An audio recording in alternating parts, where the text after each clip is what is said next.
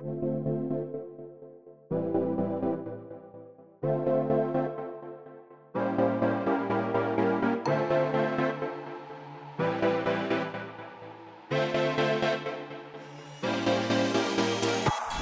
Willkommen bei Hooked FM, dem wöchentlichen Podcast von hookedmagazin.de. Wir reden über die Neuigkeiten aus der EA Play Live Show, das neue Pokémon Snap und den Crash Bandicoot 4 League und es gibt unsere Eindrücke zu Burnout Paradise auf der Switch und Murder by Numbers. Das alles und mehr jetzt bei Folge 275 von Hooked FM.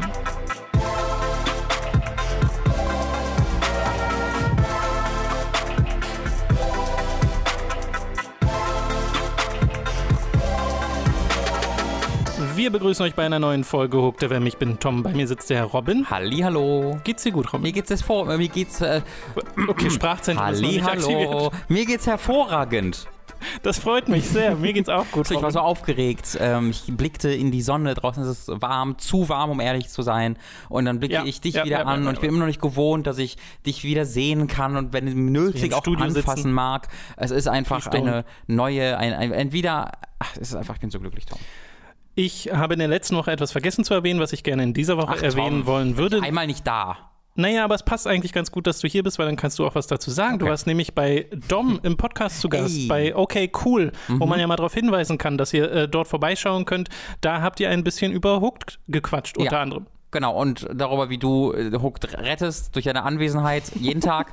ähm, generell, okay, cool vom äh, Dom ist ein hervor, eine, also eine hervorragende Website äh, erstmal mit hervorragenden Artikeln, äh, aber auch ein hervorragender Podcast, den ihr euch ebenfalls auf der Website Genau. oder über den RSS-Feed oder sonst was anhören könnt, ähm, wo eigentlich sehr, also er interviewt dort verschiedene Leute, hauptsächlich aus der Videospielindustrie, aber die Gespräche haben nicht gezwungenermaßen etwas mit der Videospielindustrie zu tun. Es kann auch sein, dass sie sich einfach eine halbe Stunde über verschiedene Kerzensorten unterhalten und wer, welche man am liebsten mag. Ähm, das variiert ganz, ganz stark. Es sind meistens sehr ruhige Unterhaltungen mit sehr ruhigen Gesprächspartnern. Deswegen kam dann ich mal, äh, bin ich mal reingegrätscht, um das zu beenden, dieses, die, die, dass das so nicht ewig weitergehen kann. Ein Podcast, den ich wahnsinnig gerne höre ähm, und äh, den ich nur empfehlen kann euch. Genau, haben wir an dieser Stelle dann auch mal getan. Ich versuche dran zu denken, euch das in der äh, Beschreibung zu verlinken. Falls ich nicht dran denke, bitte weist mich darauf hin. Äh, wir beginnen jetzt mit den News von der letzten Woche und da gab es mal wieder einiges, denn wir sind immer noch in der Ersatz-E3-Saison. Denn die E3 2020 findet zwar nicht statt, aber eigentlich schon, nur ist sie zwei Monate lang. Das ist zumindest mein Gefühl, was so diese ganzen Events und News-Sachen angeht, die so in der letzten Zeit passieren. Es war nämlich die EA Play Live in der letzten Woche, die wir auch live begleitet haben. Unsere Reaktion könnt ihr euch dort auf unserem YouTube-Channel anschauen. Und da wurden diverse Sachen angekündigt, manche, die nicht so was unbedingt für uns sind, wie zum Beispiel, dass Apex Legends Crossplay haben wird, dass es eine Switch-Version geben wird und so. Das ist good to know, aber für uns jetzt nicht so wahnsinnig relevant. Es gab noch ein paar schöne Messages rund um äh, die Sims und Black Lives Matter wurde angesprochen, was ja auch in so ziemlich jedem dieser Events stattfindet, was ich auch gut finde. Und es gab natürlich auch neue Spieleankündigungen. Und zwar diverse von dem EA Originals Programm, das nach wie vor läuft, aus dem ja schon so Sachen wie A Way Out entstanden sind von Hazelight oder ähm, F, Fe. Wie spricht man das jetzt eigentlich aus? Soweit ich weiß, für F? tatsächlich. Wirklich? Okay. Ich bin aber also absolut zu 100%ig nicht sicher. Okay. Weil es Und- kann, aber- also ich habe es auf jeden Fall nachgeguckt damals. Damals. Und ich habe im Kopf, dass ich dann Fö hatte. Aber es kann einfach sein, dass ich das aus Spaß immer Fö gesagt habe, unabhängig davon. Und weil es jetzt zwei Jahre vergangen sind, hat mein Kopf das eine mit dem anderen überschrieben. Nur, dass ihr wisst, was gerade in mir vorgehen könnte. Also ich möchte da, vielleicht ist es auch irgendwie Fä, Fä. äh, Sea of Solitude auch. Fourier. Ähm, Fourier. Genau, Sea of Solitude ist auch aus diesem Originals-Programm entstanden. Und jetzt gab es da drei neue Spiele. Einmal It Takes Two von Hazelight, also den Machern von A Way Out oder Brothers A Tale of Two Sons. Auch das hier ist ein Zweispieler-Koop-Abenteuer, in dem man äh, die Puppen eines äh, des Hauptcharakters spielt und diese Puppen repräsentieren die Eltern des Hauptcharakters und das bisschen Gameplay-Footage, was man gesehen hat, also Gameplay ist falsche, äh, falsches Wort dafür, man hat so ein paar Levels gesehen, durch die durchgeflogen wurde, äh, das waren einfach so Alltagsgegenstände, es waren Räume, die als Level dienten, die aber gemischt waren mit der Fantasie des Kindes. Und äh, das sah super cool aus, ist auch ein super interessantes Konzept, passt finde ich auch sehr zum Studio Hazelight und ich finde super witzig, dass sie diese Koop Fahne hochhalten. Ja, absolut. Also und auch, dass das das ist ja das, was Joseph Fares, der Director, immer betont. Er möchte, dass das, dass, dass das Spielerische mit dem Erzählerischen Ja. vereint ist und das ist ja auch das, was es so besonders Genau, macht. etwas, wovon wir ja auch sehr große Genau. äh, Fans immer sind, wenn Gameplay nicht komplett separat von der Geschichte ähm, funktioniert. Äh, Ich, für mich hört sich das jetzt noch nicht so spannend an wie ähm, A Way Out, einfach weil A Way Out wirklich was war, was ich so noch nie gespielt habe in seiner Präsentation, wie's- wie der Splitscreen-Teil, auch ob wenn du was online gespielt hast, trotzdem über Splitscreen war und so. Das hört sich jetzt ein bisschen, also ein bisschen halt wie ein Core-Plattformer an, aber wir haben halt auch sehr wenig davon gesehen. Ich habe da gar Ja. keine Zweifel, ja. dass sie irgendwas Cooles damit machen. Ähm, deswegen bin ich jetzt nicht enttäuscht oder so. Ich bin eher einfach gespannt darauf zu sehen, was dann das It Takes Two wirklich Ja. zu einem Haze-Light-Spiel macht. Genau, same. 2021 soll das erscheinen und wie Robin gerade sagte, so wahnsinnig viele Details gibt es da noch nicht. Aber das ist ein Theme, was sich durch die EA Play Live ein bisschen gezogen hat. Lost in Random ist das nächste Spiel, kommt von Entwickler Zoink, die äh, Stick It to the Man gemacht haben, hieß es, glaube ich. Äh, bin ich mir zumindest ziemlich sicher. Genau, äh, Flipping Death haben sie gemacht, F haben sie gemacht und Stick It to the Man. Äh, und die machen ein Spiel eben namens Lost in Random. Random heißt das Königreich, in dem das spielt. Stellt euch die Optik vor von Coraline, von Nightmare Before Christmas, haut das alles so in einen Topf und das ist so ziemlich das Spiel aus, dem, aus einer optischen Sicht. Ja. Und es sieht super cool aus. Man spielt einen Charakter namens Even, was ich super cool finde, dass sie einfach Even heißt. Und äh, sie hat einen Begleiter, einen kleinen Würfel, äh, der Dicey heißt, wo die Eins die Seite mit der Eins äh, das Auge von, dem, äh, von dem Ding ist. Und in diesem Königreich von Random werden Schicksale durch den Würfel bestimmt. Und das ist auch da wieder fast alles, was wir wissen. Es geht dann darum, einen Fluch zu brechen von diesem Königreich. Und das macht man da eben mit seinem Sidekick zusammen. Sieht einfach optisch total verzaubernd aus, finde ich. Ich Ja. mag diesen Stil super gern. Äh, ich fand auch, die Entwickler waren sehr sympathisch und das ja. äh, fand ich ist hier eigentlich bei fast allen diesen Titeln rausgekommen, dass so sehr leidenschaftlich über ihre Spiele geredet wurde. Ja, genau. Das ist gerade bei, also da scheint EA einfach, ähm, das, das scheint ein Mission, Mission Statement von ihnen gewesen zu sein, dass sie das erreichen halt wollen mit diesem, mit diesem EA Play-Ding und das hat ja auch EA ganz gut nötig. Es wird immer mal wieder vergessen, dass hinter diesem großen, dieser großen Corporation EA halt Leute stehen, die die Spiele auch entwickeln. Ähm, und ja, du wirst jetzt wahrscheinlich nicht den leidenschaftlichsten, ähm, emotionalen Mission Statements von einem FIFA bekommen, äh, aber Oder gibt einem Andrew Wilson. oder einem anderen, genau. Aber du hast eben auch diese ganzen anderen Spiele, die wirklich, wirklich cool sind. Also das muss ich, das würde ich wirklich betonen. Äh, wie hieß nochmal? World of Random? Scheiße, ich Nee, vergesse. Lost in Lost Random. in Random. Das wird sehr schwer zu merken für mich. äh, Lost in Random zum, oder, oder äh, It Takes Two. Ich finde das super, super cool, dass EA das immer noch supportet. Also das machen sie Ja, jetzt schon ja, wirklich ja. viele Jahre. Jetzt nicht unzählige dieser Spiele bauen sie nicht, aber scheinbar, also die Studios, die sie dann raussuchen, was ja dann bei, mit, äh, mit Haste Light und wie heißen die? Äh, Zoink. Soink, äh, der wirklich der Fall ist, Name. dass sie schon mal mit denen zusammengearbeitet haben, dass sie ja scheinbar auch dann weiter mit denen zusammenarbeiten möchten. Ja, ja, Ähm, und das finde ich äh, sehr, sehr, sehr cool, weil im Falle von äh, Furby war ich hatte jetzt nicht das Gefühl, dass das Millionen Einheiten verkauft hätte und Mhm. ein Riesenerfolg war. Das war relativ so kam.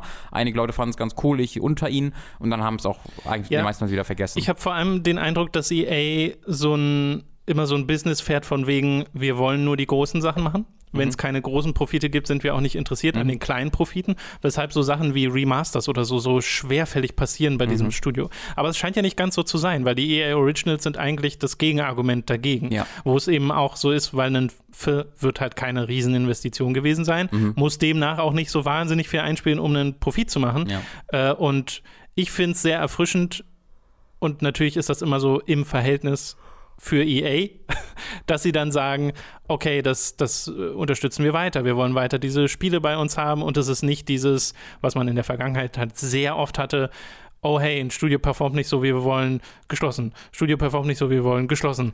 Äh, und das aber zuerst nennen wir es BioWare. Genau, zuerst wird es in BioWare oder EA Vancouver oder so umbenannt, damit die Identität verloren geht.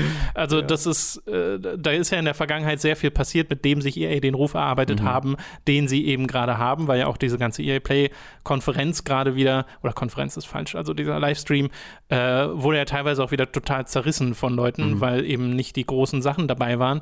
Ähm, und trotzdem gibt es eben diese kleinen und äh, da bin ich einfach sehr dankbar für. Ich frage mich, ähm, weißt du, ob Yomai immer noch für EA was machen als Ich nächstes? glaube, man weiß gar nicht, Nach was Sea of die, Solitude? Genau, ich glaube, man weiß gar nicht, was sie seitdem machen. Es würde mich aber wundern, Sea of Solitude, also wenn sie, wenn sie nicht dabei wären, Mhm. weil Sea of Solitude war ja, ähm, also wie gesagt, wir wissen nichts über die Verkäufe, aber allein die Resonanz war ja wirklich sehr, sehr positiv. Das Spiel hat ähm, einige Awards gewonnen, äh, TED Talks war sie unterwegs, die, die Macherin. Also allein für die Prestige war Sea of Solitude sehr, sehr gut. Ähm, und Genau, ich, es sind so Prestige-Projekte. Ganz genau. Ja, und ich stimmt. glaube, ähm, EA wäre gut daran gehalten, daran weiter Ja. zu arbeiten. Naja, ich erinnere mich halt an so die Zeit um das Jahr 2008 herum, wo wir Dead Space hatten, Mirror's Edge hatten, Mhm. wo äh, noch unter Riccatello damals bei EA dieser Push gemacht wurde, neue IPs, hier sind unsere neuen Sachen. Und dann ist das ja alles so ein bisschen verlaufen Mhm. Ja. und Dead Space wurde Hollywoodisiert und dann kaputt gemacht.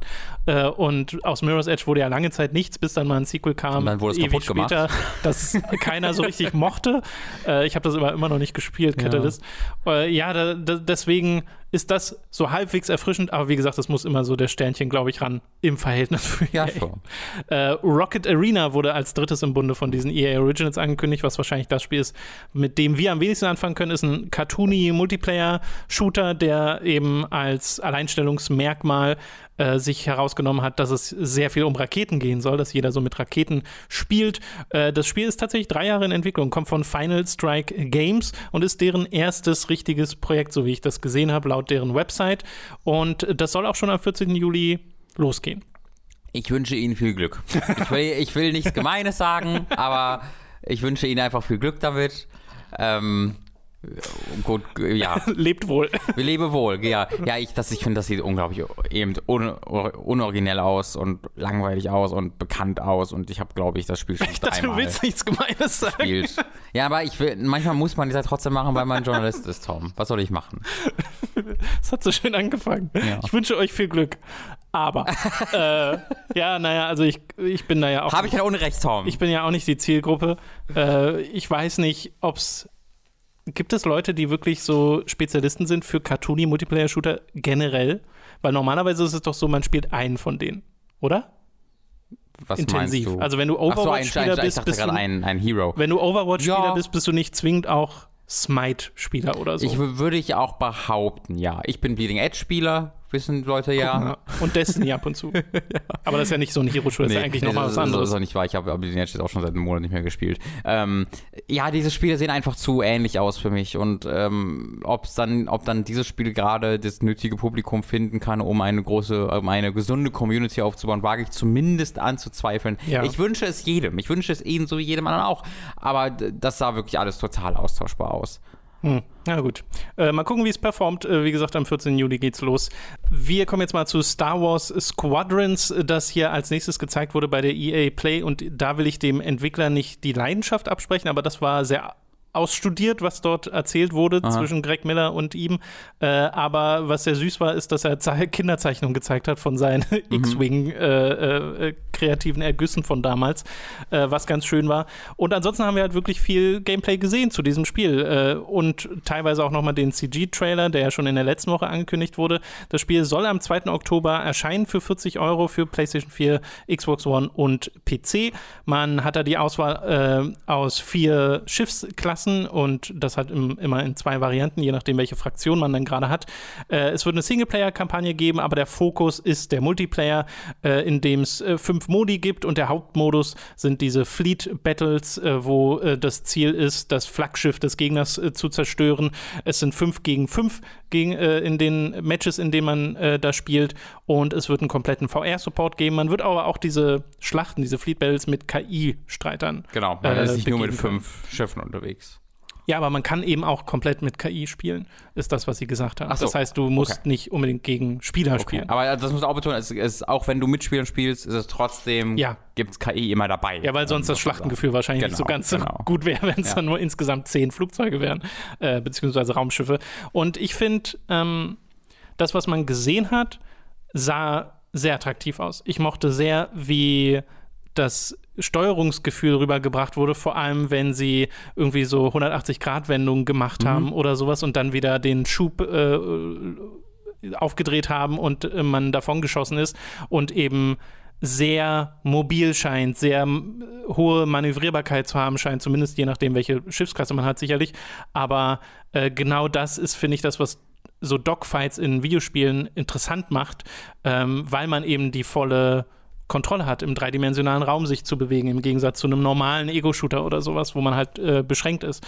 Und das sah super aus. Plus dann halt eben diese ganze Star Wars Schlachtenatmosphäre drumherum. Also da bin ich per se voll dabei und sehr gespannt, wie das dann ist. Ich bin halt nicht so der große Multiplayer-Spieler, deswegen weiß ich nicht, ob das jetzt in der Hinsicht etwas ist, wo ich sage, oh geil, ich will noch die, den nächsten Wackelkopf für mein Cockpit vom X-Wing freischalten oder so.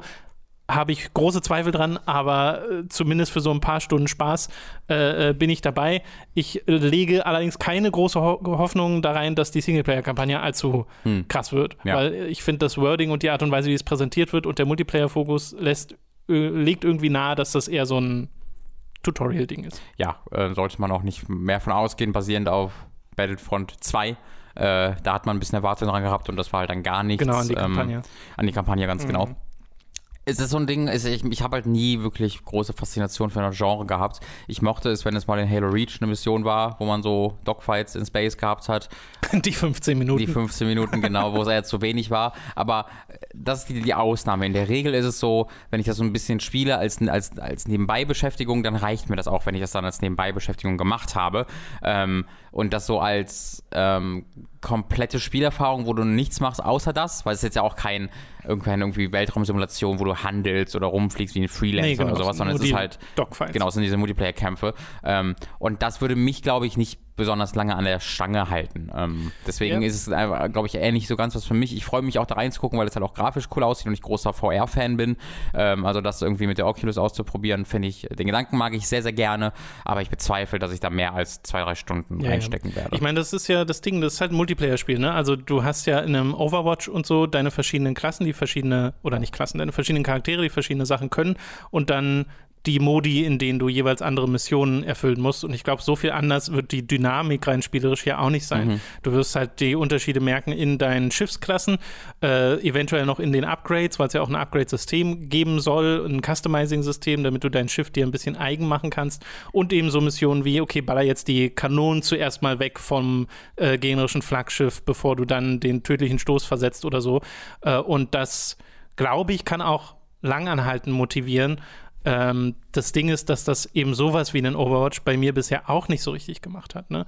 Deswegen weiß ich nicht, wie sehr das hier passiert. Das Spiel, was das am ehesten noch bei mir äh, irgendwie so, so gekitzelt hat, diesen Itch, war Sea of Thieves. Mhm. Als so äh, Live-Game. Ja. Aber das ist ja was ganz anderes. Das hat ja nicht diesen, das hat ja nicht so einen Match-Rahmen.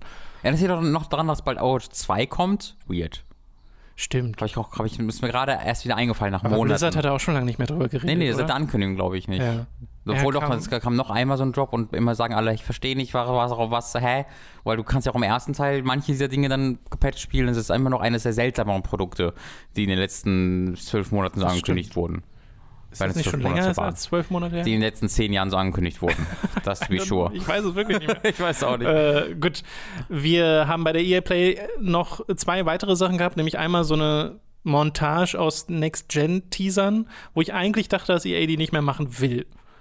Weil sie haben das ja schon mal gemacht, wo so, oh, hier sind BioWare-Leute an ihren Rechnern und machen gerade Mass Effect, aber wir zeigen euch nichts von Mass Effect. Ich glaube, deswegen haben sie auch nur, also das haben sie ja nicht gemacht, sondern sie haben nur ja, aber ähnlich. Sachen, ich glaube, sie haben wirklich das gezeigt, was sie haben. Ich glaube, das war, das war wirklich einfach, okay, mehr können wir gerade noch nicht zeigen. Ähm, und sie wussten aber auch, wenn wir das nicht zeigen, dann kriegen wir richtig aufs Maul, weil wir müssen, zu, wir müssen zumindest die wir Leute. kriegen ja auch so richtig aufs Maul. Ich weiß, aber stell dir vor, wenn, wenn wir noch nicht mal gehört hätten, dass an Dragon Age gearbeitet wird oder an Need for Speed von Criterion und so. Das, und das, also es, es, es musste zumindest. Ich finde, das war das Einzige, was sie hätten machen können in der Situation, wo sie gerade sind. Weil das nicht Hm. zu erwähnen, wäre, glaube ich, noch schlimmer gewesen. Wenn die jetzt gar nicht gesagt hätten, dass äh, Dragon Age in Entwicklung ist und wir nichts von BioWare gehört hätten, ist, dann würden wir ja- jetzt gerade darüber reden, ob BioWare noch existiert. Sie haben ja das Wort Dragon Age nicht mal erwähnt. Das stimmt. Sie haben ja nur gesagt, BioWare machen Dinge. Und Ja. dabei wurden Szenen gezeigt, die aus Dragon Age sind. Nehmen wir alle kollektiv an und wird auch so sein. ja, man aber, sieht den Baum aus dem ja, ja, Teaser ja. für Dragon Age, Äh, ja. Aber kann ja sein, dass sie das Spiel komplett umbenennen. Das Hm. einzige, was, das einzige PR-Material, was es bisher gibt zu Dragon Age 4, Mhm. äh, ist dieses The Great Wolf Rises, nee, nicht The Great Wolf, irgendwas Wolf Rises, Ja. halt sowas und ähm, kein Name. Also vielleicht, wer weiß, wie das Spiel heißt. Es wird schon Dragon Age im Namen haben, gehe ich stark von aus, aber vermutlich keine vier, sondern wieder irgendeinen Untertitel. Ich finde Dragon Age das Name immer lame. Vielleicht macht man Age of Dragon raus. ja, viel besser. Mass Dragon. ich ich, ich Das- brainstorme noch ein bisschen. Dass Mass Effect halt nicht dabei war, ist wirklich weird, weil diese Collection ist schon so lange Ja, und ich habe jetzt immer noch Leute sagen hören, also Leute, die sich auskennen, die, wo, dem, denen ich eigentlich erstmal plötzlich glauben würde, dass das ja immer noch dieses Jahr kommt. Und äh, hä? Ich verstehe das gar nicht. Wenn Ich dieses nicht. Jahr, also ich glaube, ich glaube, ich kann es nicht glauben, dass es dieses Jahr noch Ich kommt, weil nicht. das wäre die seltsamste Marketingstrategie, die ich je gesehen ist habe. einfach heimlich vorinstalliert auf den Next-Gen-Konsolen oder was? Was ist denn da der Plan von Ja, so dieser startet, PR? so, so startet die große Reveal von Xbox One im, äh, von Xbox Series X im Juli mit Mass Effect 1 bis 2 und 3. Ich meine, Mass Effect 1 war mal Xbox-exklusiv. Das ist richtig, das ist lange her. Boah, das ist also eigentlich kaum mehr zu glauben, ne? Das ist weird. Ja. Da hatte doch EA auch nichts damit zu tun. Da hat man letztes Mal schon mal drüber geredet, vor Monaten. Genau, Das ist der war Erstteil Mi- von Microsoft, war der ja. Publisher. Ja. Das ist wirklich eine eigenartige Story, die diese. Reihe dahingehend hinter sich hatte. Ja auch lange gedauert, bis sie auf der PS3 dann ankam. Äh, gut, aber darum soll es gar nicht gehen. Es wurde Battlefield nochmal so ein bisschen gezeigt. Criterions Need for Speed wurden zwei Autos gezeigt. Und äh, EA Motives neues Spiel wurde in sehr in einer sehr frühen Phase gezeigt, also wirklich noch nicht mal texturierte Umgebung und da ist jemand so rumgejetpackt oder rumgedasht in der Luft und hatte so ein so ein Telekinese Waffe dabei, äh, mit der äh, Sachen bewegt wurden und darüber hat halt äh, die EA-Chefin Ah, eine der Ja, ja, ich. EA-Chefinnen äh, gesagt, dass das EA Motives neues Ding ist. Mhm. Und wir wissen da halt aber auch. Also das sind die Leute, die gerade Squadron gemacht haben, die vorher Genau. Singleplayer Ja, von Battlefront ja, 2. ja, ja. Das ist das, wo mal Jade Raymond da oben dabei war. Genau. Oder immer noch ist, bin nicht sicher. Nee, Jade Raymond ist bei Stadia, dem Stimmt, erfolgreichen wieder verabschiedet von Motive. Google-Unternehmen. Ja. Äh, Skate wurde, also Skate 4 wollte ich schon wieder sagen, aber es heißt gar nicht Skate 4. Wir wissen nicht, wie es heißt. Äh, wir wissen nur, dass Skate zurückkommt und äh, das ist auch alles, was wir eigentlich Wenn dieses Spiel nicht Sk 4T heißt, dann raste ich aus. dieses Spiel muss Sk 4T heißen. Das würde so zu dieser Serie passen und das wäre cool. Aber sie haben bei Skate 3 nicht aus dem E hinten. ich weiß, 3 deswegen gemacht. bin ich auch skeptisch. Aber also ich hoffe, sie machen halt, dass das, das ist, da steht einfach als ein A. Aber wenn du genau hinguckst, siehst du, dass dieses A eigentlich auch eine 4 sein kann. Dann ist es ein Reboot, aber es ist auch Skate 4. Es heißt, ja, genau. es ist, das heißt, also, und wenn, man- wenn man das dann ins Review schreibt, du kannst ja nicht einfach so ein- ein Font schreiben in deinem Review, dann schreibst du, musst du Skate, Klammer auf, 4, Klammer zuschreiben. So Das habe ich es mir gerade aufgeschrieben. In meinem Zettel Ja? gerade? Skate, Klammer auf. Wir haben's doch. Hier. Äh, da waren Game Director Darren Chung und Creative Director Chris Perry anwesend, haben, waren zusammengeschaltet äh, äh, über Skype oder sonst was und haben gesagt, dass das der Anfang ist. Äh, sie haben gesagt, dass quasi die Fans das in die Existenz kommentiert haben, äh, weil es halt wirklich ganz viele Leute gab, die immer Skate, Skate, Skate äh, geschrien haben in den Social Media äh, Accounts bei EA und äh, die das jetzt vielleicht nicht mehr tun werden. vielleicht heißt es jetzt aber nur Skate Gameplay when. Äh, weiß ich nicht. Es, es ist halt, dauern. es hat halt wirklich gerade erst angefangen. Es gibt ja nicht mal ein Logo, nicht mal einen kurzen Mini-Teaser. Ja. Es ist sehr eigenartig auch wieder da, wie wenig EA da zu haben scheint. Ich musste da sehr an diese eine Pokémon-Ankündigung denken, wo man gehört hat, wie Ja, einer der Entwickler von hinten, was? Wir machen was? Und ich glaube, das war genau das Gleiche, dass äh, diverse Entwickler von früheren Skate-Spielen so plötzlich äh, angerufen wurden, während der Das- Stream läuft. Das Krasse ist ja, das gibt es ja in der Videospielindustrie wirklich, wo Leute, die an Sachen mitarbeiten, in solchen Events erfahren, dass sie an diesen Sachen arbeiten. Mhm. Äh, es gibt ja diese Geschichte, ich weiß nie, ob das verifiziert wurde, dass Tetsuya Nomura über den Final Fantasy VII Reveal erfahren hat, dass er der Creative Director ist bei Final Fantasy Das kann ich VII. mir nicht vorstellen. Ich kann mir das auch so schwer vorstellen, aber richtig. es gibt diese Geschichte. Also die Geschichte, wo wir wissen, dass es wahr ist, ist, wo Leute über äh, die E3-Ankündigung erfahren haben, dass Anthem Anthem heißt.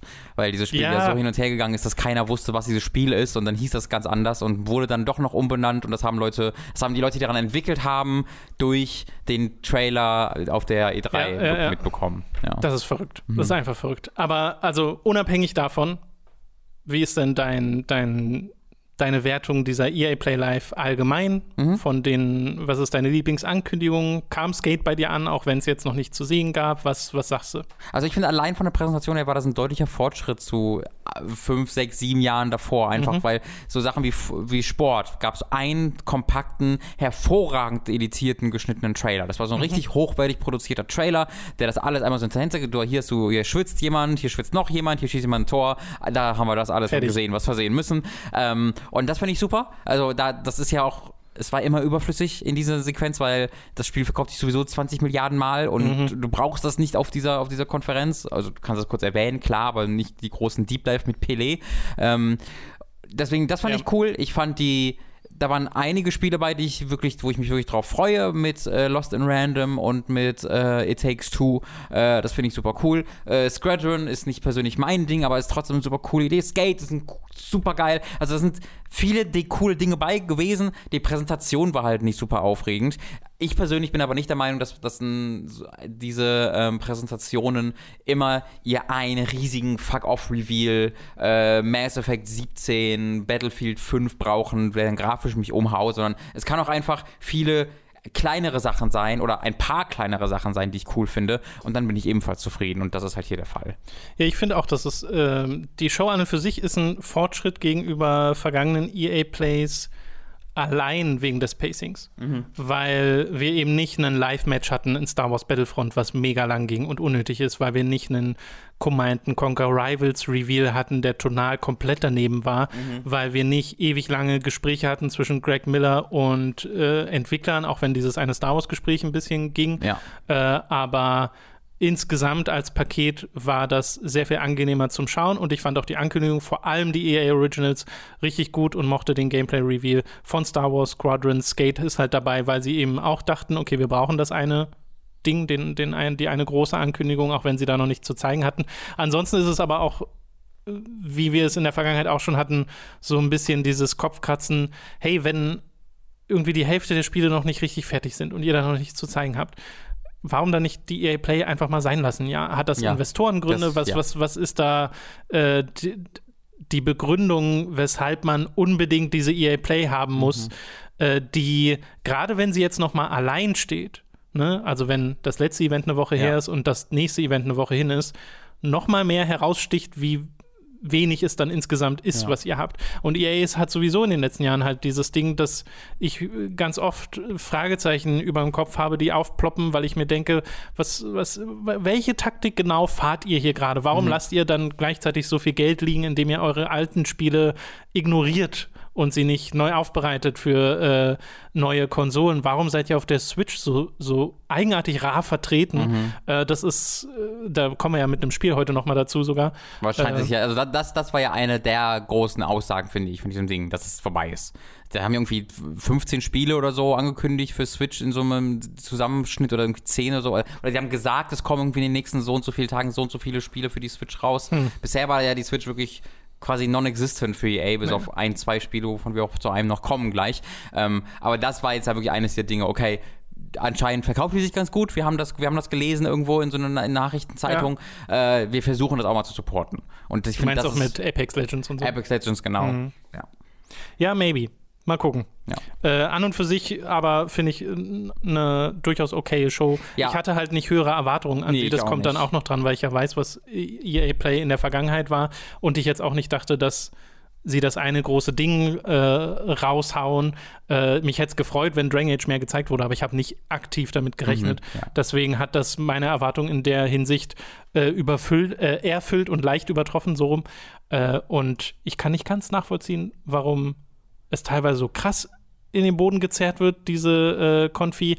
Aber ich glaube, das liegt halt wirklich einfach an dem Ruf, den sich EA Ja, ja auch. Ja, ja. durchaus verdient haben. Ja, und ich, also es gibt ja auch Leute, also ich, nicht nur Leute, sondern ich habe ja auch überraschend viele Stimmen gelesen, die enttäuscht mit dem Sony-Ding waren, wo ich mir dann so wirklich denke, also ich weiß gar nicht, ich verstehe gar nicht, was Das Leute wollen von irgendwas. Ähm, ich würde mich freuen, wenn sie auf die ganze, also mir geht es gar nicht um die Person selbst, aber um diesen Art der Präsentation mit Greg Miller und Co. einfach sein lassen würden. Ja, die Weil ich Witze finde haben das auch wirklich nicht gesessen.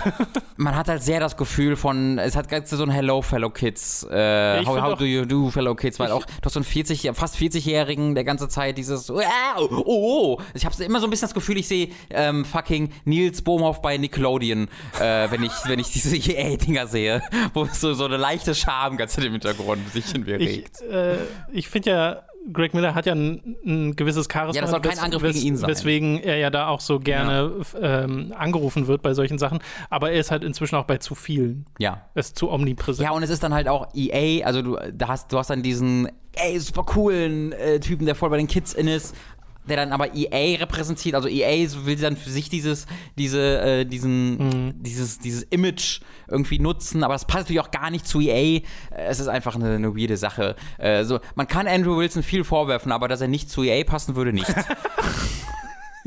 Das ist für mich EA, finde ich. Andrew Wilson sehe, Ja, ja. der sich vers versucht, eine Emotion im Gesicht Äh, Andrew, abzuringen. Andrew Wilson, gerade in dieser Anfangsszene, ist sehr on-brand EA. Ja, ja. Weil das ist das, was man denkt, wenn man an EA denkt. Ist halt crazy, der, der sagt so viele gute Dinge in diesem Statement. Das Ja, ist ein super gutes Statement, aber wie selbst wir sitzen da so, so mm, this is wrong somehow.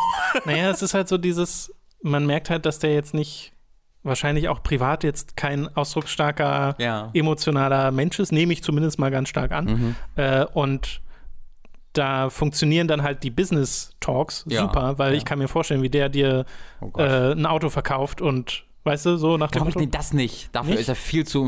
Ich kann mir sehr genau gut, vorstellen, Autoverkauf- wie er mir die neue SEO-Kampagne erklärt. Ja, ja, ja, ja. Autoverkauf hat, ja, hat ja ein ganz anderes Klischee Genau. eigentlich. Ähm, ja, naja, egal. Wir machen weiter mit einer Release-Verschiebung, äh, nämlich bei Cyberpunk äh, 2077 Mhm. äh, erneut eine Release-Verschiebung. Ursprünglich war geplant, dass dieses Spiel am 17. September 2020 erscheint. Es erscheint auch immer noch im Jahr 2020, aber jetzt am 19. November zu einem Zeitpunkt, wo eventuell schon die Next-Gen-Konsolen Mhm. draußen sein werden. Wir wissen das ja tatsächlich immer noch nicht. CD Projekt Red sagen, das Spiel ist fertig an und für sich. Also die Quest, die Story, die Welt, das ist alles drin. Was, sie- was sie jetzt noch machen, ist Bugfixing, ist Polishing und dafür wollen sie sich Zeit nehmen und das äh, wollen sie halt bis zum 19. November noch machen. Und äh, das ist auch so ziemlich die News. Ne? Ansonsten gibt es halt Details zu, zum Spiel selbst äh, noch am 25. Juni, also in dieser Woche, in diesem Night City Wire Stream, den sie machen, wo sie nochmal so einen so einen Deep Dive vermutlich äh, ins Spiel selbst unternehmen. Ja, ich kann das niemandem vorwerfen, äh, ein Spiel zu verschieben, um es besser zu machen, vor allem in aktuellen Zeiten. Covid, ne? ja. Mit äh, Covid und äh, dem ganzen Drumherum.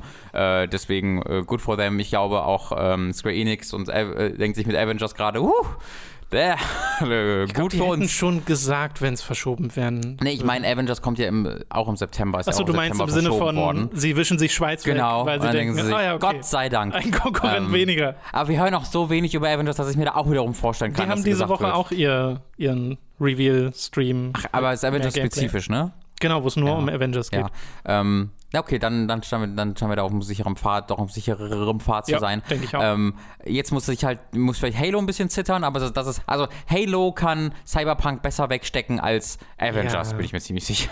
Ich glaube, so ein. Ja, doch, ich glaube auch. Äh, Cyberpunk ist jetzt in einer sehr komischen Situation, dass du ja diese Next-Gen-Versionen hast, Mhm. die aber nicht richtige Next-Gen-Versionen sind, weil jetzt erst nachgepatcht wird. Also wir sind da in einer super seltsamen Ja, sie haben Situation. auch schon gesagt, der Patch kommt erst später. Genau, also die Spiele laufen dann auf PS5 und Xbox Series X und auf der Xbox ist es ja auch so, dass du das automatisch dann auf der Xbox One spielen kannst und aber das ist dann natürlich ein bisschen unnötig, weil die Series X ist dann ja schon draußen, also äh, ist es dann nur noch für die nützlich, die sich zum Launch keine kaufen, sich dann die Xbox One Version kaufen und ein Jahr später die Series X und das dann Ich da spielen das wollen. könnten immer noch mehr Leute sein. Ich glaube auch, auf jeden Fall. ähm, aber es ist halt diese weirde Situation, dass dann es dass dann die Next-Gen-Version auf die Next-Gen-Grafik erst gepatcht wird. Das kenne ich, also das gab es, glaube ich, noch nicht. Ja, genau, weil es halt Ähm, noch nicht die Next-Gen-Version ist. Es ist einfach die alte Version, die rückwärtskompatibel ist. Nee, es kommt ja auch auf der PS5 raus und es klingt schon, als ob das Versionen sind, die auch Xbox One X, äh, Series X und PS5-Version heißen, soweit ich das verstanden habe. Boah, keine Ahnung. Aber Ja. da kommen wir wieder in äh, eine Thematik, wo es eher ums Label geht, als um das, was es ist. Weil So- das, was es ist, ist die PS4-Version, die auch auf der PS5 spielbar sein wird. Und erst mit dem Patch Ja, ist es dann eigentlich genau. die PS5. Ich sag so, wenn es halt so wäre, rückwärtskompatibel wäre, dann wäre das nicht Smart Delivery, sondern dann wäre es einfach die Xbox One-Version, die du auf der Series X spielst. Aber Smart Delivery heißt, dass das die Xbox, Ja. dass die Series X-Version, dass es eine eigene geportete Version ist, die nativ auf der Series X läuft äh, und du dann auch die Xbox One-Version bekommst. Für mich ist das im. Kern trotzdem noch sehr gleich. Ich glaube nämlich auch, Oh, ich glaube, da unterschätzt du aber, wie einfach oder schwer es ist, Next Gen, also auf ein Spiel auf andere Konsolen zu porten.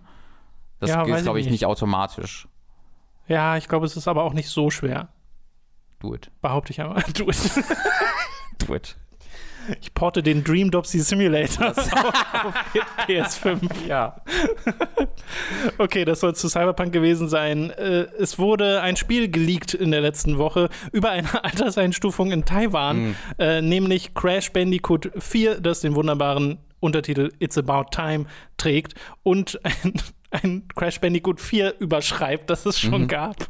Weil es gibt ja mehr Crash Bandicoot-Spiele als die Trilogie. Die auf im, der im, Westen, im, im Westen heißen die nicht vier, in Japan heißt es das, allerdings das vier. stimmt, die haben alle einfach lustig immer Untertitel. Genau, in Japan, in Japan wurden die aber 4 und 5 genannt, Mhm. was ich äh, ganz lustig finde. Aber ich meine, es sind ja auch die Nachfolge. Es ist, es ist merkwürdig. Äh, kommt auch von Toys for Bob, ne? Dem Spyro. Entwicklern von. Ding, genau. Ähm, ja, ja, I guess. Vielleicht machen sie ein gutes Crash Bandicoot-Spiel und das wäre doch aufregend. Das wäre in der Tat aufregend. Es sollte ursprünglich beim Summer Games Fest heute gezeigt werden, also am Montag, äh, wo wir das hier aufnehmen, Ja. äh, weil nämlich heute so ein Developer Showcase äh, Stream ist äh, über das Summer Games Fest und das wäre wahrscheinlich eins der oder das große Ding gewesen. Äh, was natürlich sehr schade ist. Wir wissen tatsächlich auch, Taiwan. also falls dieser, dieser Leak insofern stimmt, dass es am 9. Oktober released werden soll, was ja aber ganz gut passen soll, äh, passen würde und dass es nur für PlayStation 4 und Xbox One kommt, nicht für die Switch. Aber fürs. Ich meine nicht auch ein Steam-Logo dabei? Äh, ich, oh, da Ich- müsste ich nochmal Also es gibt, es gibt, jemand hat auch Screenshots von dem Trailer gemacht, die so low-res waren. Und ich glaube, da war ein Steam-Logo bei. Aber da bin ich mir jetzt nicht mehr sicher. Äh, ich mir auch nicht, aber ich checke einfach Ja. schnell. Das haben wir sicherlich schnell rausgefunden. Äh, hier, PC Games. PC Games wissen das Wir doch. dürfen das sonst gar nicht darüber berichten, wenn das nicht für Steam angekündigt Ja, worden siehst du eigentlich schon, ne? Äh, dubi dubi du. Was ist immer so viel Text für so wenig Ah, News? Du, du, ja, 1800 Zeichen, Tom, das bist du bei Google nicht gefunden. Hat einen Grund, warum du das so früh gefunden hast. Ich gehe mal einfach, Wie viele H2-Überschriften gibt's? ich geh mal einfach auf die Quelle. Crash Bandicoot 4 kostenlos. Also es gibt inzwischen auch schon die, den offiziellen Tweet von Ach so.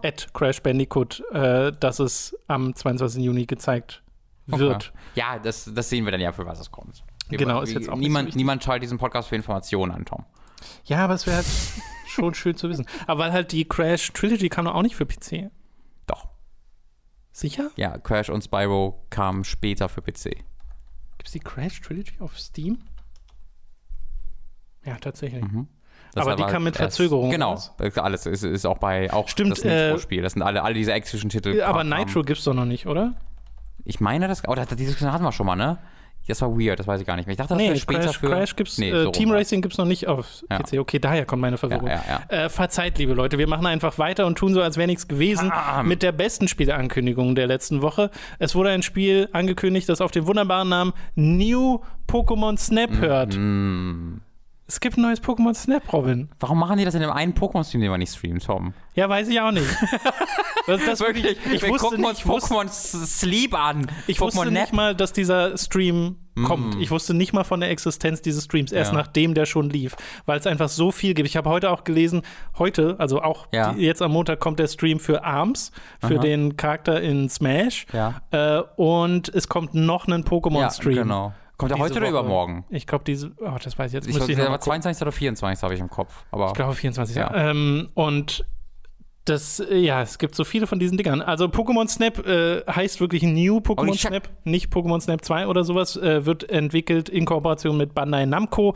Äh, es ist laut dem Trailer, wir haben abseits dessen noch gar nicht so viele Informationen, wieder ein Spiel, das auf Schienen abläuft, weil man in dem gleichen Gefährt steckt, in dem man auch im ersten Teil war. Und man sieht eben auch, dass das genau das gleiche Ding ist. Und man sieht auch, dass man äh, durch die Gegend fährt so langsam und dabei die Fotos schießt von den Pokémon, die in verschiedenen Posen wieder unterwegs sind. Und es wird wahrscheinlich auch genau wieder dieses Ding sein. Manche Pokémon sind versteckt, manche musst du herauslocken. Die äh, Tracks werden sich vermutlich verändern äh, mit jedem. Äh, äh, oder was ich schön fände, wäre, wenn man auf einem Track verschiedene Wege hätte, weißt du, dass du mal die Spur wechseln kannst. An und für sich stört mich nämlich gar nicht, dass ich jetzt nicht frei rumlaufe oder sowas. Ich mag dieses arcadige, ich fahre durch und versuche so viel zu schaffen in dieser festgelegten Zeit äh, und habe dann innerhalb dieser Tracks einfach sehr viele Geheimnisse, die ich entdecken kann. Ich finde dieses Konzept sehr, sehr, sehr gelungen und finde ehrlich gesagt ganz gut, dass sie das nicht erweitern, nur um es größer zu machen, dass du jetzt sagst, okay, du hast jetzt hier eine riesige offene Welt oder sowas. Ja. Also die bräuchte ich auch nicht. Ich bin schon da, dass ich es cooler fände, wenn ich rumlaufen könnte, wenn ich mir halt vorstelle, dass ich äh, das große Spiel Afrika, äh, der große PS3-Titel mhm. Afrika, äh, wenn ich mir halt vorstelle, dass man meinetwegen auch nur ein Gehege hat oder äh, halt ein Zoo oder sonst irgendwas, wo man halt äh, Sachen erkunden kann und Leute und die so ein bisschen in ihrer freien Wildbahn äh, sich bewegen sieht und die nicht einfach nur fest vorgegebene Animationen abspulen, die halt immer dann abgespult werden, wenn du an dieser Position vorbeifährst. Ja. Ähm, Fände ich schon cool, wäre aber dann halt ein Spiel, was woran sie sechs Jahre statt zwei dran entwickeln wahrscheinlich oder also ein Jahr. Einmal ähm, das, aber es wäre, finde ich, auch ein sehr anderes Spiel. Ja, auf jeden finde, Fall. Ich mag ja gerade die arcadige Natur von ja, Pokémon Snap, ja. dass du halt sagen kannst, okay, ich gehe jetzt an dieses Level, dieses Level geht immer seine mhm. fünf, sechs Minuten ich oder sowas auch, ja. und ich habe dann quasi einen Highscore durch die Fotopunkte, die mir Professor mhm. Eich zuweist.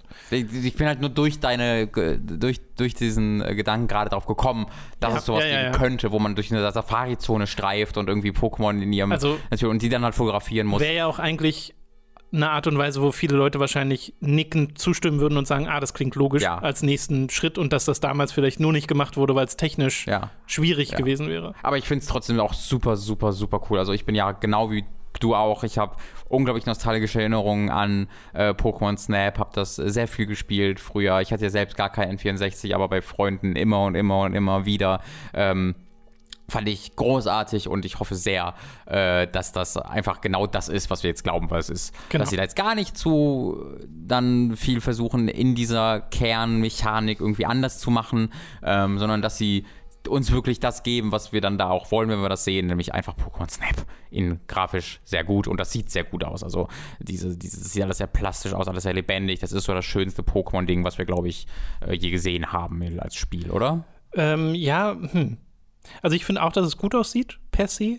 Äh, ich fand ein paar der Umgebungsgrafiken in Zusammenhang mit den Pokémon selbst stilistisch nicht 100% mhm passend, mhm. aber das ist, äh, glaube ich, eher ein Nitpick.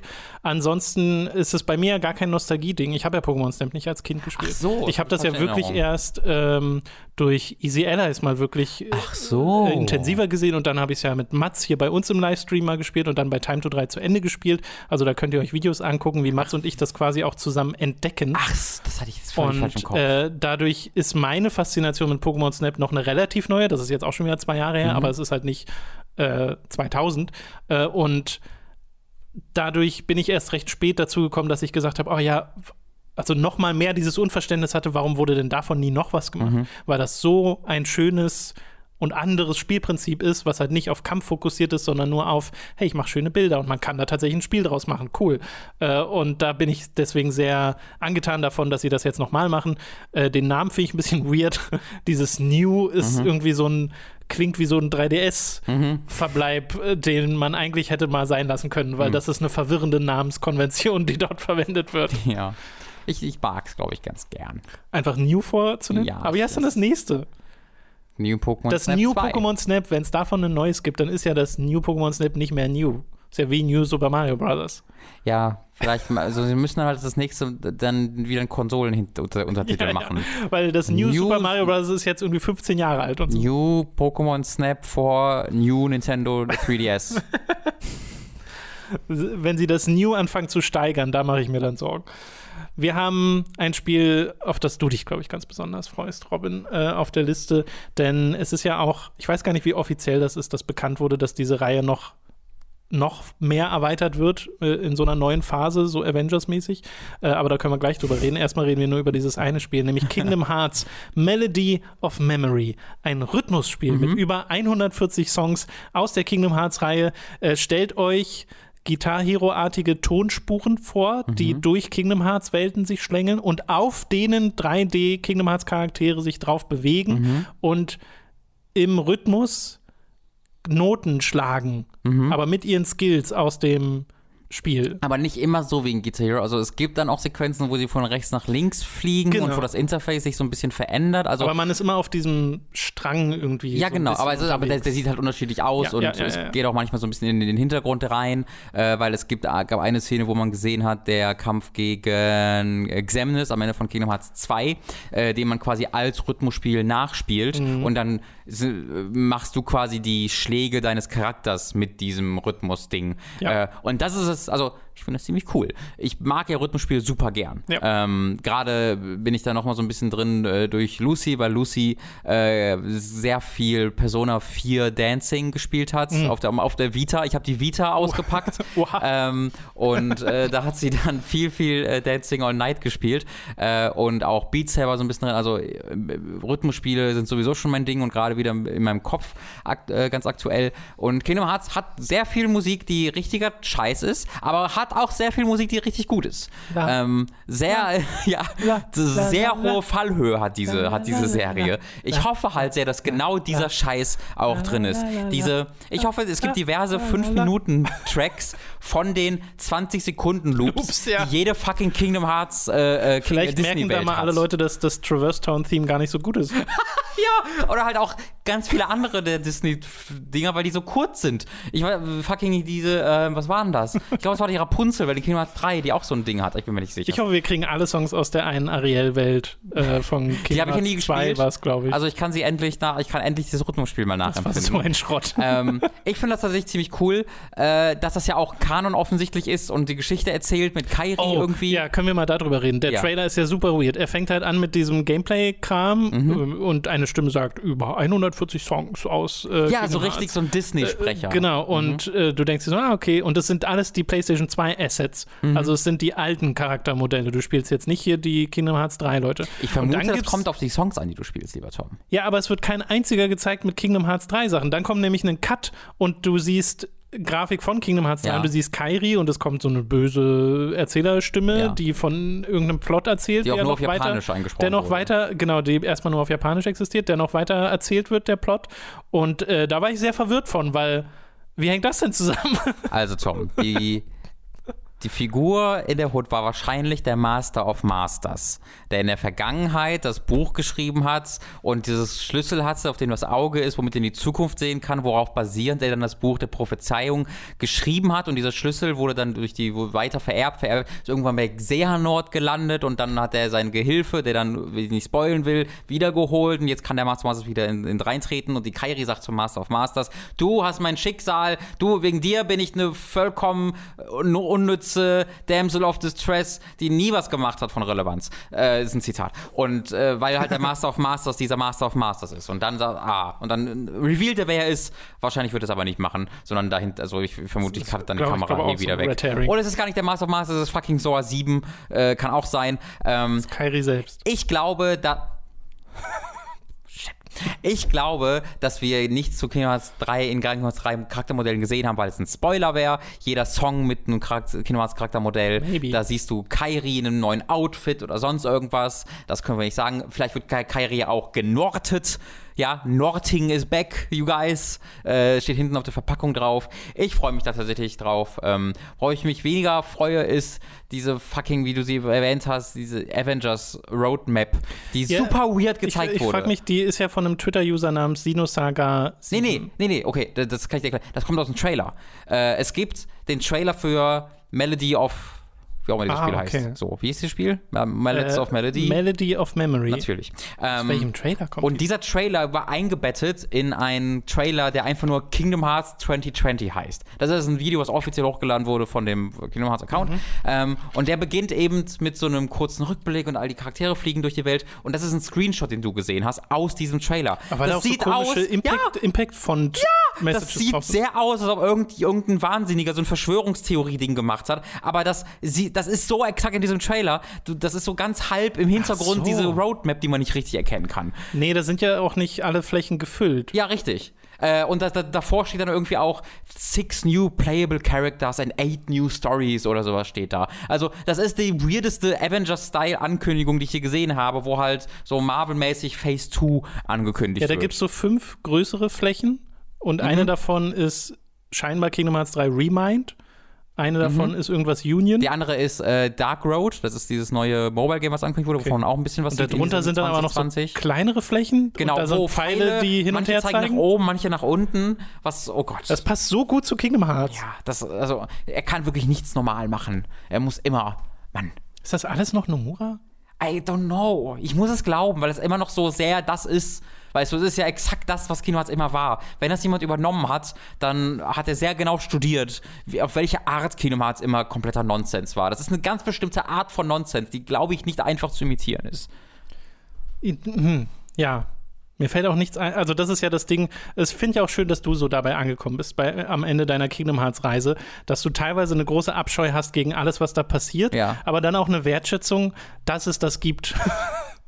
Ja, ich habe nicht, ich habe keine Wertschätzung dafür, dass die das so schreiben. Ja, ja. Für die Art habe ich keine Wertschätzung, aber ich kann wertschätzen, dass es das gibt. Das ist ja, ja, das, da würde ich zustimmen. Weil so geht's mir auch. Ich mag sehr, dass es Kingdom Hearts gibt, Ja. dass wir, also da es ist so viel Material, über das man sich auf so verschiedene Arten unterhalten und drüber lustig machen und teilweise auch einfach ehrlich genießen kann. Das ist. Ja, da bin ich immer noch, da, da ist das ja der Unterschied bei uns, da gibt es für mich immer noch recht, also du hattest schon deine Momente. schon, aber sehr wenig unironische Genießmomente. Das, Ja, okay. ich, habe Momente, ich habe Momente genossen, aber das war auch sehr auf dieser, das ist so scheiße, I love it. Ähm, vielleicht, also ich, ich möchte, also die, die, die zwei Momente, wo ich die zwei Bosse besiegt habe in dem DLC, Ja. das sind die unironischen Genießmomente, die ich hatte. Ist selbst das Ende vom DLC un, äh, ironisch? Weil ich finde das unironisch gut. Ach so, das mit 13. Na, ja. hm.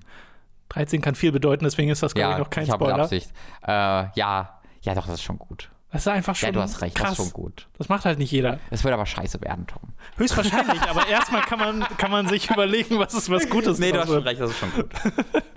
Okay, so jetzt müssen wir einen harten Schwenk machen, denn äh, Mhm. das letzte Thema ist wieder sehr ernst. Oh Gott, mir ist eingefallen, von wo wir jetzt hingehen. Ja, ich weiß. Aus. Uff, geil, gehen wir kurz. Ich hätte vielleicht. Kingdom Hearts an den Anfang stellen. Setzt euch kurz hin, atmet durch, trinkt ein Wasser, so jetzt. So, ich weiß auch nicht, wie lange wir darüber reden werden, aber erwähnen wollte ich es zumindest mal. Denn es ist ja gerade wieder so, dass durch die Entertainment-Industrie eine ganze Welle an äh, Belästigungsvorwürfen äh, durchgeht, wo verschiedene Opfer ähm, vorantreten und sagen, hey, der und diejenige, die haben sich hier was ähm, äh, geleistet, auf das Aufmerksamkeit äh, gerichtet werden sollte. Und äh, die Spieleindustrie bleibt davon auch nicht äh, verschont, logischerweise. Und da gibt es mehrere, die gerade beschuldigt werden. Ich habe jetzt einfach mal zwei stellvertretend hier rausgesucht. Äh, einer davon ist Chris Avalone.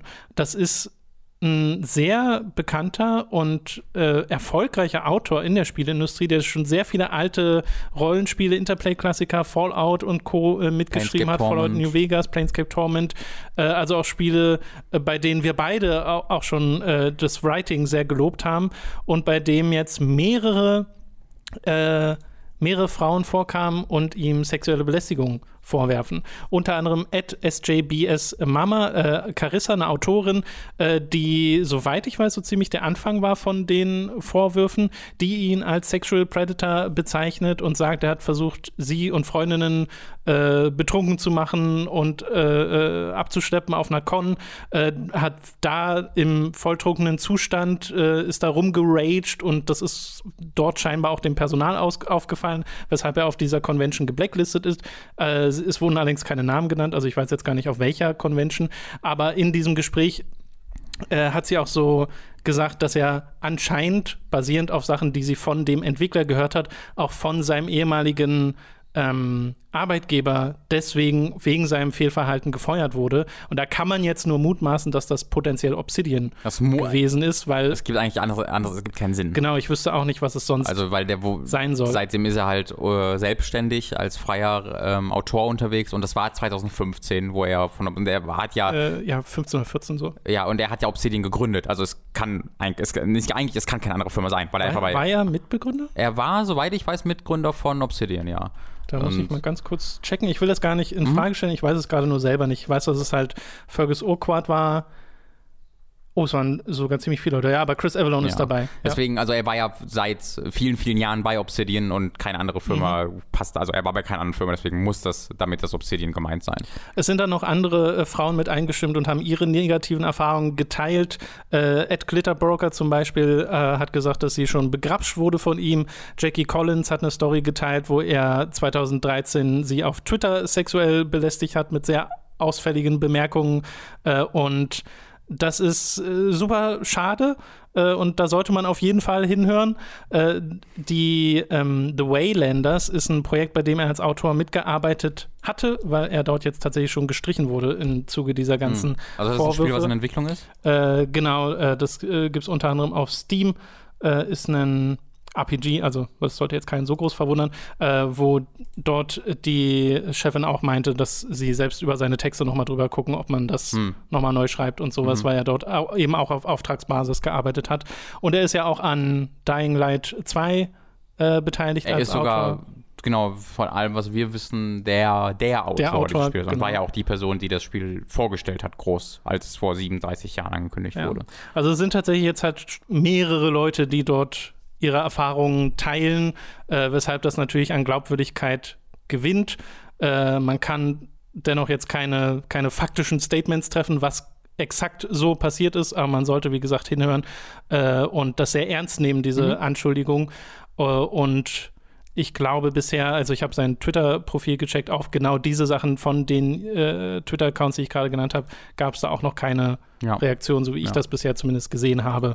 Äh, ja, ich super. Halt immer, ich finde es immer crazy zu hören, wenn das so, wenn das so durchgeplant scheint, oder nicht durchgeplant, falsches Wort, aber so normal zu sein scheint, dass Leute das so machen, so, dass sie irgendwann mal das gemacht oder das irgendwann machen und dann einfach sagen, oh, das funktioniert ja gut, das mache ich jetzt einfach immer.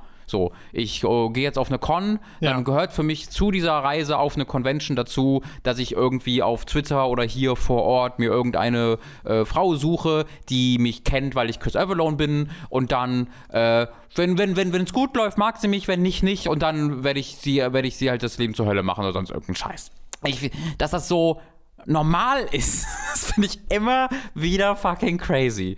Also, ja. Ja, es ist ja ein wiederholtes Phänomen. Ja. Äh, wir haben noch abgesehen davon, äh, hatte ich heute auch gelesen, bei Angry Joe tatsächlich einen Vorwurf, äh, weil es eine Autorin gab, die auf Medium unter dem Namen Queen of the Feeders äh, eine Geschichte teilt, die super crazy klingt, also wie sie, die halt auch Autorin ist, mhm. ähm, äh, über, äh, über Twitter äh, sich irgendwie verabredet hatte mit äh, Joe zu einem Restaurant und äh, er sie dann so ein bisschen, also laut ihrer Geschichte so ein bisschen manipulierte, da dann mitzugehen zu äh, so einem anderen äh, Restaurant, zu so einem Treff, wo auch diverse YouTuber-Leute dabei waren und Manager und äh, er immer wieder ihr Telefon so zur Seite Ach. schob und äh, sie bei diesem Treff als sein Girl vorgestellt hat, angeblich und sie das super unangenehm fand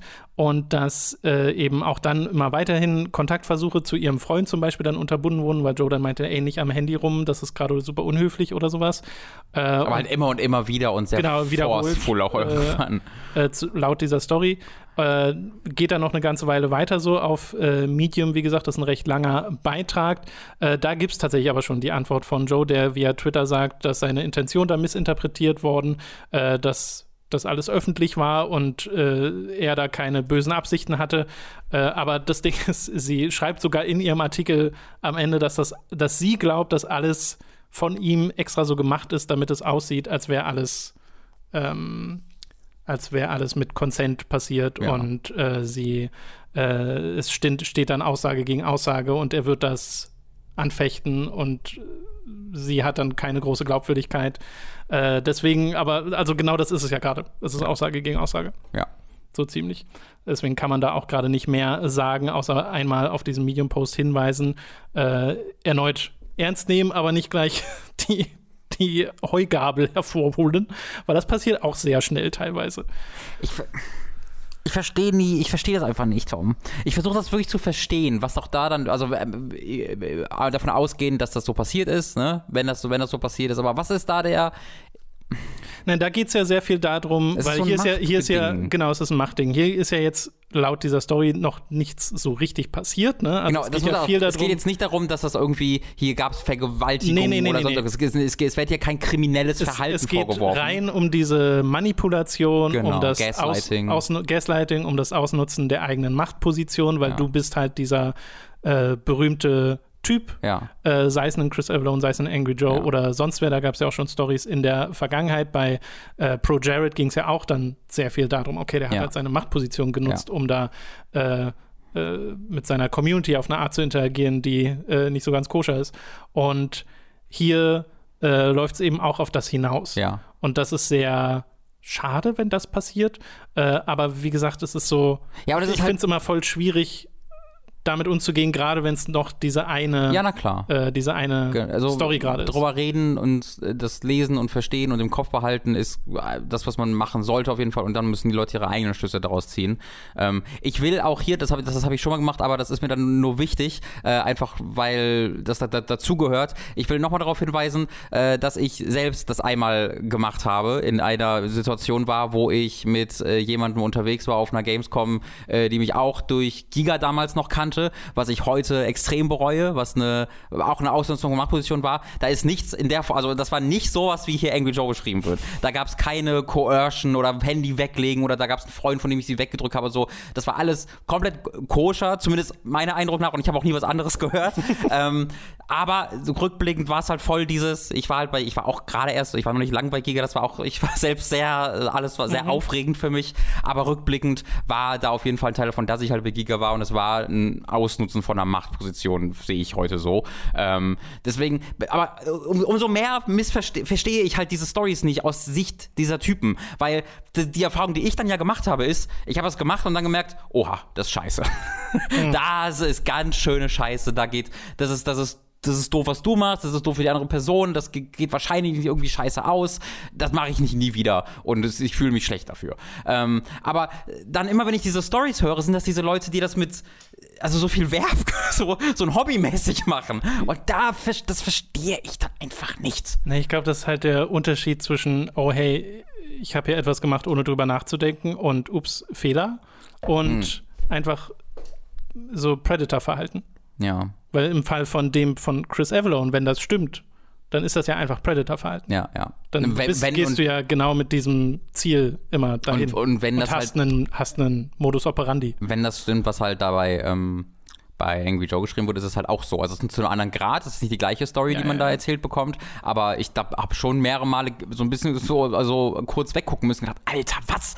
Äh, weil das halt so so weirdly fucked up ist, wie wie er mit einer fremden, es ist ja eine fremde Person zu dem Zeitpunkt noch umgegangen wird ja, ja. und sie versucht wird zu manipulieren und sie sofort zu so einem Statusobjekt gemacht wird für sich selber. Hier, das ist mein Girl, äh, ohne, ohne einen Namen zu nennen jetzt groß. Alles super weird. Wie gesagt, zieht eure eigenen Schlüsse da draus. Wir, äh, lassen, wir, lassen, wir überlassen das euch. Wir sagen euch nicht, dass ihr jetzt nie wieder irgendein Spiel Nee, ka kaufen Gottes dürft, an dem Chris Avalon mitgearbeitet habt oder dass ihr nie wieder ein Angry Joe Video gucken dürft. Äh, das ist vielleicht eher wegen den Meinungen, die ihr zu den Spielen teilt, begründet. Aber das zieht diese Schlüsse ganz für euch. Wir wollen nur darüber reden, weil wir wichtig finden, darüber zu reden. Genau.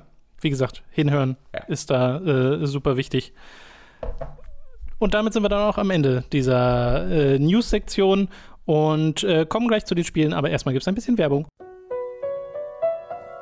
Es ist wieder Zeit für eine kleine Werbeunterbrechung. Über audible.de könnt ihr ein kostenloses Probeabo beim Hörbuchdienst Audible abschließen und erhaltet folglich das erste Hörbuch eurer Wahl umsonst, das ihr auch über diesen kostenlosen Pro-Monat hinaus behalten könnt. Also audible.de für das kostenlose Probeabo. Außerdem sei an dieser Stelle unser Shop bei getshirts.de empfohlen. Da könnt ihr euch Shirts, Pullover, Tassen, Mauspads und mehr mit Hooked und Time to 3 Motiven holen. Den Link findet ihr in der Beschreibung und auf unserer Website. Schließlich gibt es da noch unseren Amazon Affiliate-Link, über den ihr Spiele, Filme, Serien oder was ihr sonst eben gerade noch so braucht bestellen könnt. Und auch den findet ihr in der Beschreibung. Wir kommen zu den Spielen, die wir in der letzten Woche gespielt haben, müssen dann natürlich als allererstes mal sagen, wir haben sehr viel beide bereits The Last of Us Part 2 gespielt, haben uns aber entschlossen, das im Podcast erst zu thematisieren, wenn wir auch beide durch sind. Und wir werden das beide in dieser Woche durchspielen. Also kommt es einfach dann im nächsten Podcast als großes Thema, wo wir dann über unsere Meinung zu The Last of Us reden. Was daneben videotechnisch passiert, wissen wir beide noch nicht so richtig. Ja. Äh, haltet da einfach die Augen offen, können wir gerade noch nichts zu sagen. Aber wir haben es jetzt nicht vergessen oder sowas, sondern sind da aktiv dabei. Und da Story halt so ein großer Ja. Teil dieses Spiels ist, wäre es halt schön, wenn man da gleich vollumfänglich drüber reden kann. Deswegen dachten wir uns, ach, lass doch einfach die Woche warten, dann habt ihr auch noch mal mehr Zeit, das durchzuspielen. Ganz genau, ich glaube, das ist auch ein wichtiger Punkt. Jetzt die große, also wie du, wie du auch gesagt hast, eine Diskussion über Last of Us, ohne über Spoiler zu reden und die Geschichte zu reden, Ja. halte ich für eine sehr äh, so ziellose Diskussion über The Last of Us 2, weil spiellich halt, es ist halt Last of Us 1. Ähm, und wenn ihr dann alles das selbst, selbst noch nicht durchgespielt habt, was ja bei so einem 20-Stunden-Spiel sehr wahrscheinlich ist, dass ihr es noch nicht durchgespielt habt, äh, wie wir auch noch nicht, äh, dann würden wir sowieso ein bisschen in die Leere reden. Deswegen machen wir das dann schön nächste Woche und wir können alle gemeinsam diskutieren und fröhlich einer Meinung sein, sicherlich. Oh, ganz bestimmt. äh, wir haben trotzdem Spiele für diese Ja. Woche, die vor allem du gespielt hast, weil ich habe abseits von The Last of Us gar nichts anderes gezockt. Aber du hast äh, ein Spiel gespielt, über da, das wir vorhin schon so ein bisschen angeteasert haben und bei dem ich tatsächlich doch halbwegs gespannt bin, weil äh, alles, woran ich denke, wenn ich an dieses Spiel denke, ist aktuell der Preis. Äh, Burnout Paradise gibt es auf der Switch Ja. und ist eines von den wenigen EA-Spielen, die es auf der Switch gibt. Und per se finde ich super, dass es Burnout Paradise auf der Switch äh, zu kaufen gibt, aber es kostet 50 Euro. Das ist insane. Was Wahnsinn ist, weil es war gerade erst bei Steam, Mhm. wo diese ganzen EA-Spiele gekommen sind. Ne? EA hat ganz viele Spiele auf Steam Mhm. jetzt nochmal erneut oder zum ersten Mal äh, ähm, zum Kauf angeboten. Und da kostet Burnout Paradise 5 Euro. Remastered, ne? Das ist auch die Remastered-Fassung. Remastered. die wir hier- Euro. Ja, und das kostet auch auf der Xbox One PS4 irgendwie 15 oder so ganz, ganz oft. Also nicht, glaube ich, standardmäßig, aber ganz oft. Und dann wird sie jetzt für 50 auf Switch. Also gehe ich davon aus, lieber Robin, dass das die größte, erweitertste Fassung ist, dass das quasi Burnout Paradise 2 ist, was hier zum Kauf angeboten wird. Wie viel Neues ist drin und wie viel Spaß macht es? Also es ist die gleiche Version, die es auch auf dem PC und der PS4 Oh. und der Xbox One gibt.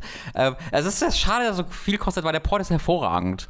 Ähm, der Port, das, womit ich gar nicht gerechnet habe, läuft komplett flüssig mit 60 Frames, was für das, dem Spiel mit dem Geschwindigkeitsgefühl und der großen offenen Welt auf der Switch, finde ich, jetzt gar nicht so selbstverständlich war, ähm, weil es ja eben auch die Aber es ist halt auch ein 360-Spiel. Nee, es hat ja, also ja, aber es hat auch die erweiterten Grafiken Also es basiert auf der. Remastered. Genau, es hat die besseren Texturen Cool, und das gut. Äh, Sachen sehen anders aus leicht. Es hat halt auch ähm, was, was Gutes und negativ ist, nämlich all, alle Unlocks. Also wenn du das Spiel startest, hast du einfach Du hast nicht alle Unlocks, du hast nicht einfach alle Autos, aber Burnout Paradise wurde ja sehr stark erweitert Ja, über die DeLorean Monate und so Jahre. Kram genau, DLC. genau. Und es wurden extrem, du hast so auch, äh, was heute, was in der jetzigen Zeit so ein bisschen schwierig ist, aber Burnout Paradise ist Fantasy genug, dass es, glaube ich, okay ist. Du hast irgendwie 30 Cop-Cars auch. Hm. Äh, und dann hast du genau so drei, vier solche Fantasy-Autos wie den DeLorean, der schweben kann. Und du hast die Bikes und du hast so andere Geheimagent-Autos. Also, und die sind halt zum größten Teil super, super fucking gut alle. Äh, und die hast du halt von Anfang an. Äh, und dann hast und dann hast du halt noch deine normalen Autos, die du im normalen Hauptspiel hattest, und die schaltest du immer noch normal frei. Und der Schwierigkeitsgrad, der immer höher weitergeht in deiner Fahrerklasse, die du, die du auflevelst, ist immer noch basierend auf den Autos, die du freischaltest. Das heißt, wenn du dann am Anfang eines dieser super coolen Autos nimmst, was du natürlich machen wirst, wenn du gerade wenn du das Spiel das erste Mal spielst und denkst, geil, dann fährst du allen Autos, weil es auch jetzt kein großes Rubberbanding in dem Moment hat, um drei Minuten voraus. Also die haben gar keine Chance, nicht mal ansatzweise. Und das ist ein bisschen doof. Das ist auch voll der Pet-Peeve von mir. Ich Mhm. hasse das ja, wenn Spiele auch so als Vorbestellerbonus und du kannst es dann nicht abschalten und sagen, hier, drei Waffen, die kein anderer hat und Ja. die du, du bekommst, weil du Vorbesteller bist und sie machen die, das Balancing am Anfang vom Spiel kaputt. Ja, Dead Space ich will ist, die nicht. auch so ein Ding, wenn du ich will irgendwie das nicht haben. Wenn du irgendwie heutzutage Dead Space 1, glaube ich, kaufst, dann hast du auch alle Pre-Order-Unlocks dabei und was halt einfach super gute Rüstungen Ja, sind und so. ich kacke, sowas. ähm, es ist wirklich doof. Warum? Äh, hier hat man halt die Möglichkeit, weil das in unterschiedlichen Kategorien eingeteilt ist, einfach immer zu dem Burnout, den normalen Burnout Paradise Cast zu gehen und das dann Ja, so zu ignorieren. Aber es sagt dir halt niemand. Also ich, ich würde mir wünschen, dass irgendwie ein Pop-up gibt, wo gesagt wird, ey, hier sind alle Unlocks. Wenn du sie nutzen willst, nutze es. Wenn nicht, kannst du Mhm. sie ausstellen und dann hast du die normale Progression. Ich würde es auch empfehlen, die auszustellen. Einfach, also stellt sie an, wenn ihr einfach ein bisschen rumfahren wollt in der sehr cool designten offenen Stadt, ein paar Stunts machen wollt. Aber wenn ihr die Rennen fahren wollt und die Events, würde ich euch empfehlen, ähm, benutzt auch die Ja. Autos, so mache ich es auch gerade. Ähm, und es sieht toll aus. Also es äh, hat eine dynamische ähm, äh, Auflösung. Das heißt, wenn du mit 350 durch eine Stadt fährst, dann siehst du schon mal, dass jetzt gerade die Auflösung ähm, durchaus merklich runtergeht. Ich habe es ja nur auf dem Handheld gespielt. Ähm, Auf dem Handheld sieht es aber wirklich hervorragend aus äh, und es ist komplett flüssig. Äh, es macht mir, es ist, das ist, also das ist jetzt, mal- man gewöhnt sich bei der Switch sehr dran, aber das ist wieder so ein Spiel, wo ich bedenke, wow, es ist fucking crazy, dass ich das gerade auf Ja. einem Handheld quasi spiele. Ich habe neulich mal überlegt, mir Grid Autosport für die. Switch zu holen, einfach nur, weil ich dachte, ja, es ist schon, es ist ja ein okayes Rennspiel, es ist halt von allen Grid-Spielen so ziemlich das egalste. Ja. Äh, aber irgendwie einfach hätte ich gern sowas auf der Switch. Oh, das ist, ich habe mir tatsächlich Grid gekauft im Sonderangebot. Da kann ich gleich auch mal kurz drüber reden. Was ist das? Den Das 2019er. Haben wir nie drüber geredet. Äh, Sure, grad- hab ich, hab ich komplett vergessen, was vielleicht auch ein bisschen wir was gleich, Spiel können wir aussagt. gleich nach Burnout Äh, Paradise machen. genau. Also ich will diesen Port eigentlich vollumfänglich empfehlen, weil immer noch, ich liebe Burnout Paradise extrem doll. Äh, ich habe tatsächlich dann auch, weil ich es auf dem Handheld gespielt habe, ich habe ja auch die Xbox One-Version, die Remastered, Ja. was glaube ich auch im Game Pass drin ist, äh, habe ich dann nochmal auf, dem- auf der Xbox One angeworfen, weil es ja auch in 4K läuft und komplett flüssig. Und ich dachte, so, geil. Ähm, und dann habe ich alle Song, alle, alle so Soundtrack-Songs ausgeschaltet, außer Girlfriend von Avril Lavigne, äh, sodads immer im äh, Avril Lavigne, Endless Loop. bitte.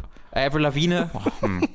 Schaut unseren Resident Evil Wirklich, 6 der Run. rebootete Max Matz ist, äh, kriegt von mir alle Daumen hoch. ähm, äh, du kannst also im Endlosschleife einfach Avril Lavines, äh, Lavines Girlfriend hören, was hervorragend ist. Ähm, und ich habe da wieder sehr, sehr viel Spaß mit. Und dieser Port ist hervorragend. Es ist ich weiß nicht, ob es ein besseres Rennspiel mobil gibt auf der Switch, wenn man Mario Kart sich mal wegdenkt. Äh, Virtual Racing. I don't know this. Ist es gut? Das ist ein alter Arcade-Hit, den ich sehr mag, aber er ist Na nicht gut. besser als Burnout Okay, okay. Äh, Aber wenn es irgendwann mal Daytona USA gibt, dann haben halt alle re- anderen Rennspiele verloren. Aber es kostet halt 50 Euro. Und das ist halt indiskutabel. Also ich habe dieses Spiel jetzt, weil ich mir, 50 ich habe mir halt einen Review-Code geholt. Ich hätte mir dieses Spiel Ah. nie fucking mals für 50 Euro gekauft. Nee. Und ich bin jemand, der dieses Spiel abgöttisch liebt und der es unbedingt auf der Switch spielen wollte. Und selbst ich, und ich habe dafür auch gerade genug Geld, aber selbst ich sage, Leute, fuck off. Aus Prinzip nicht. Aus also ich finde, das ist voll die Prinzipnummer. Ähm, also ich kann niemandem empfehlen, sich dieses Spiel zu kaufen zu diesem Preis. Wartet vielleicht, also selbst wenn das Spiel für 25 Euro im Store wäre, würde ich sagen, ja, Ganz schön ist ein ordentlicher teuer. Preis, kann man aber, also da hätte ich es mir wahrscheinlich gekauft als Superfan. Ja. Aber 19 Euro ist, finde ich, der Preis, wo man sagen könnte, gut, das ergibt jetzt Sinn. 50 Euro ist insane, deswegen wartet, bis es deutlich, deutlich, deutlich reduziert ist, was glaube ich, da, also ich kann mir nicht vorstellen, dass es lange dauert. Äh, und dann war aber von mir eine komplett, äh, ähm, also eine komplette Empfehlung für diesen Port. Wenn ihr es nie gespielt habt, dann sowieso äh, hat mir sehr viel Freude nochmal bereitet. Okay, warte mal. Wir machen mal Burnout Paradise. Äh, remastered. Ich guck mal, wenn ich jetzt auf Origin gehe, ne? So, Mhm. ich guck mal. Burnout Paradise. Wo komme ich denn hier zum Preis? Gott, Origin ist so ein Scheiß-Store. Äh, kostet unverbindliche Preisempfehlung auf PC über Origin, wenn es nicht gerade in einem Sale Ja. ist, 20 Euro. Ja. Auf selbst ein PlayStation Store ist es gerade im Sale für 10, kostet aber normalerweise 20. Ja. Und auf Steam kriegst du es für 5. Ja. 20 ist halt der Preis, wo ich sagen würde, ja, das ergibt Ja, Sinn. 20 Euro ist ein guter Preis für Burnout Paradise. Genau, 50 Und Euro vielleicht ist insane. 25, weil halt die Switch Tax dazu kommt. Irgendwie kosten ja, Ja. also die Sure. Lizenzkosten für Nintendo. Ja, ja. Ähm, aber 50. 50 ist lächerlich. Nee. Ich, ich verstehe, das ist wieder so ein EA-Ding, wo ich dabei sein will. Ich möchte dieses Gespräch aufgezeichnet hören, wo das entschieden wurde. So, wo wie, wie so eine, ein, ich muss mir vorstellen, dass ein Chef so gesagt hat, so Switch, oder Switch doch super gut, kann ich 50 Euro verlangen? An so 15 Leute um ihn drum saß. Ich so, nee, ah, ja, nee, hören Sie mal, das geht deswegen nicht und deswegen nicht und deswegen nicht. Ist doch ein super Spiel, oder? Ja, schon. Ja, warum denn also nicht? Hat doch damals auch 50 Euro gekostet. Ja, ist aber auch 12 Jahre, aber ist doch remastered. Ja, ja, machen wir jetzt. Ah, fuck, okay. Anders kann ich mir das nicht vorstellen. Ist insane. Trotzdem super. Unravel gibt es ja auch auf der Switch. Mhm. Unravel 2 kostet 30 Euro. Das ist auch super viel. Dafür, dass Unravel 1 und 2 ständig überall. Aber nee, Unravel 1 und 2 gibt es auch in einem Kombo-Paket, also ständig im Sale auf der Switch. Dass sich immer wieder das irgendwie für 15 Euro gibt oder so, ja. Ich will mal gerade gucken, wie viel Unravel 2 auf dem PC kostet. Nur um mal einen Vergleich zu haben bei einem anderen Spiel. 20 Euro. Hm. Also da kostet es äh, 10 Euro mehr. Ja, die, ist- das ist so die bekannte Switch-Tax, die auf allem irgendwie drauf zu sein scheint. Du bezahlst bei der Switch Nach fast der immer Logik mehr. müsste aber Burnout Paradise auch 30 Euro kosten. Ja, ja, genau. Das ist halt, das ist, das ist insane. Es ist insane. Hm. Mehr können wir dazu Okay. nicht sagen, das ist insane. Ist Grid insane? Grid. Ich liebe, also ich liebe ja wirklich Race Driver Grid. DTM Race Driver 2 schon, unglaublich viel gespielt mit diesen geilen CG-Event, äh, C-Sequenzen, die mich total abgeholt haben. Erstmal, Race Driver Grid ist das Spiel, das Rückspulen eingeführt hat im, Oh, war das das? im Rennspiel. Ja. ja, das war das, was so dieses Code, die diese, Innovation. so ein bisschen das ist die Codemaster-Formel gestartet, Ja. könnte man glaube ich sagen. Grid danach 2 dann- mochte ich auch noch. Äh, Grid 2 habe ich auch zu Hause, Grid Auswahl habe ich, glaube ich, kaum mehr gespielt. Aber ja, also Grid und dann Dirt und Dirt 2 und Grid 2, das war so für mich die Hochzeit und, glaube ich, Mhm. für viele von, von Codemasters äh, und von dieser Art von Rennspiel, die Codemasters da gemacht hat.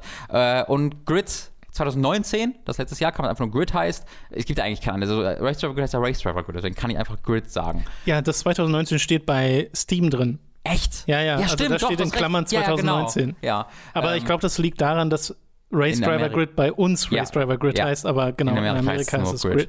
Ähm, Grid kam halt raus und eigentlich ist, bin ich ja auch wieder die Zielgruppe und du dann ja auch, wenn du Grid mochtest, äh, Race Driver Grid. Aber das kam so raus und ja, okay, e egal. Es hat halt jeder gesagt, das ist ein irgendwie, das ist noch eins. Genau. so nach dem Motto. Und das gab es jetzt für 10 Euro im Angebot. Ja. Und da habe ich mir gedacht, okay, ich bin einfach neugierig, ich will wissen, was das ist. Ähm, und habe es mir dann gekauft und runtergeladen, die 90 Gigabyte oder so. Äh, und dann auch What? Ist das ein gespielt. Scherz, oder? Nee, ist wirklich so. Es war für mich 85 Gigabyte groß. Ähm, und es ist wirklich sehr vergessenswert. Also Hm. dieses Spiel ist, hat ein sehr starkes Grundkonzept. Einfach, es sieht hervorragend aus. Grafisch sieht es wirklich top aus. Es macht total Spaß, diese Kurse entlang zu fahren. Und es sind auch so ein paar Kurse, die Fantasy-Kurse sind, soweit ich weiß zumindest, äh, die ich aber wiedererkannte aus irgendwie den früheren Grid-Spielen. Wo, was, was so lange her ist, dass ich das letzte Mal gespielt habe, dass ich so Kurven lang gefahren bin und sag mal, irgendwie doch. und dann so, ah, ja, äh, kam mir diese Kurve wieder bekannt vor. Und es hat halt dieses, dieses, diese Fahrphysik von sehr arcadig, aber du musst halt schon vernünftig bremsen Mhm. und dir auch ungefähr die Bremspunkte raussuchen. Und das mag ich halt auch, wo das halt wirklich so eine abstrakte Version von, eine, von, einem Simul von einem Simulationsrennspiel ist für Leute, die keine Simulationsrennspiele mögen. Das mag ich auch gern als Idee. Ähm, aber dann wurde nichts weiter gemacht. Wenn, ich habe mir nochmal eine Reviews von Racer Red Grid auch angeguckt, einfach um mal in Erinnerung zu rufen, was das Spiel so gemacht hat. Und das Spiel hat halt wirklich ja so eine Karriere, wo du Teammates, wo du deine, deine Teamkollegen dir ausgesucht hast und wie, die hatten Stärken und Schwächen und wurden dann besser und schlechter und du konntest die managen.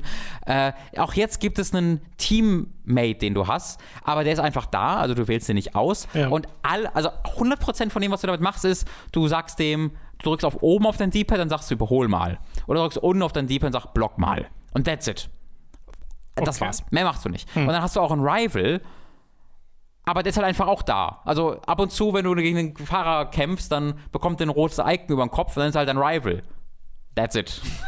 mehr passiert da. Also der soll dann so ein bisschen aggressiver auch fahren, weil er sich dann nicht mehr mag, aber so richtig gemerkt habe ich das dann auch nicht. Und ansonsten hast du dann einfach nur den Singleplayer, ist einfach nur ein Karrieremodus, wo du in einem Grid, vielleicht das Spiel deswegen so, in einem Grid werden dir die, ich glaube es sind fünf oder sechs unterschiedliche ähm, Rennsportarten angezeigt. Das ist jetzt hier Touring und das ist so ein Formel-1-Ding, was einfach nur Fernando Alonso-Serie heißt, weil halt Fernando Alonso das Ding gesponsert hat und seinen Namen dafür äh, f- 10 Millionen bekommen hat oder so. Dann fährst du halt in so Formel-1-ähnlichen Autos rum äh, und dann hast du hier noch mal so GT-Cars und hier irgendwie Straßenautos. So, das Übliche halt. Aber jetzt auch nicht wahnsinnig viele. Also das, ist, das sind, eine, ist eine, sind fünf oder sechs unterschiedliche Dinger.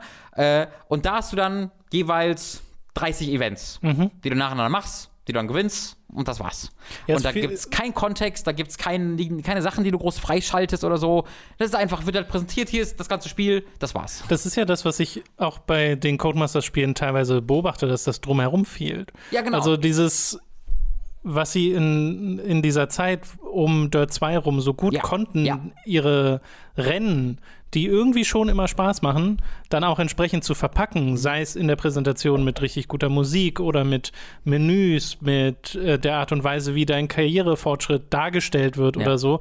Äh, das konnten sie mal richtig gut und ich habe das Gefühl, sie haben es ein bisschen verlernt, weil auch in den Dirt Rally Spielen ist das ja alles sehr trocken und ich finde, das passt wieder ein bisschen besser In zu Dirt Rally, Dirt finde ich, Rally. ist es super, Dirt, Rally- weil es ist sehr, ähm, auch Colin McRae. Äh, ja, genau. So eine Anspielung ja, ja, ja, genau. Finde ich auch. Ich, Aber da habe ich nicht das Spiel Gefühl, so. da, genau, jedes Spiel sieht inzwischen so gleich aus Ja. auf der Ebene und deswegen finde ich Dirt 5 so interessant, weil es halt so wirkt wie, ah, okay, Ja. das Drumherum ist zurück. Wir machen wieder, wir haben mal wieder ein bisschen Spaß hier, so nach dem Motto und nicht einfach nur, ja, okay, hier ist noch eins. Weil Ja. so fühlt sich dann an. Ja, ja. Und das ist kein gutes Gefühl für ein Rennspiel, was man sich dann Ja, gekauft das hat. ist wirklich exakt das, wonach es sich gut anfühlt. One, another one of those, aber kein guter davon. Also das Rennfahren macht Spaß, aber wenn es es fühlt sich halt wirklich so an, als ob du einfach nur ein freies Rennen nach dem anderen fährst. Also Ja, du genau. als einzige Option freies Rennen hast und dann halt ein Rennen fährst und dann sind es immer drei Runden, dann ist es vorbei. Hm. Und ja, was habe ich jetzt äh, irgendwie, ich, ich fahre nirgendwo hin, ich freue mich nicht groß Sachen freizuschalten.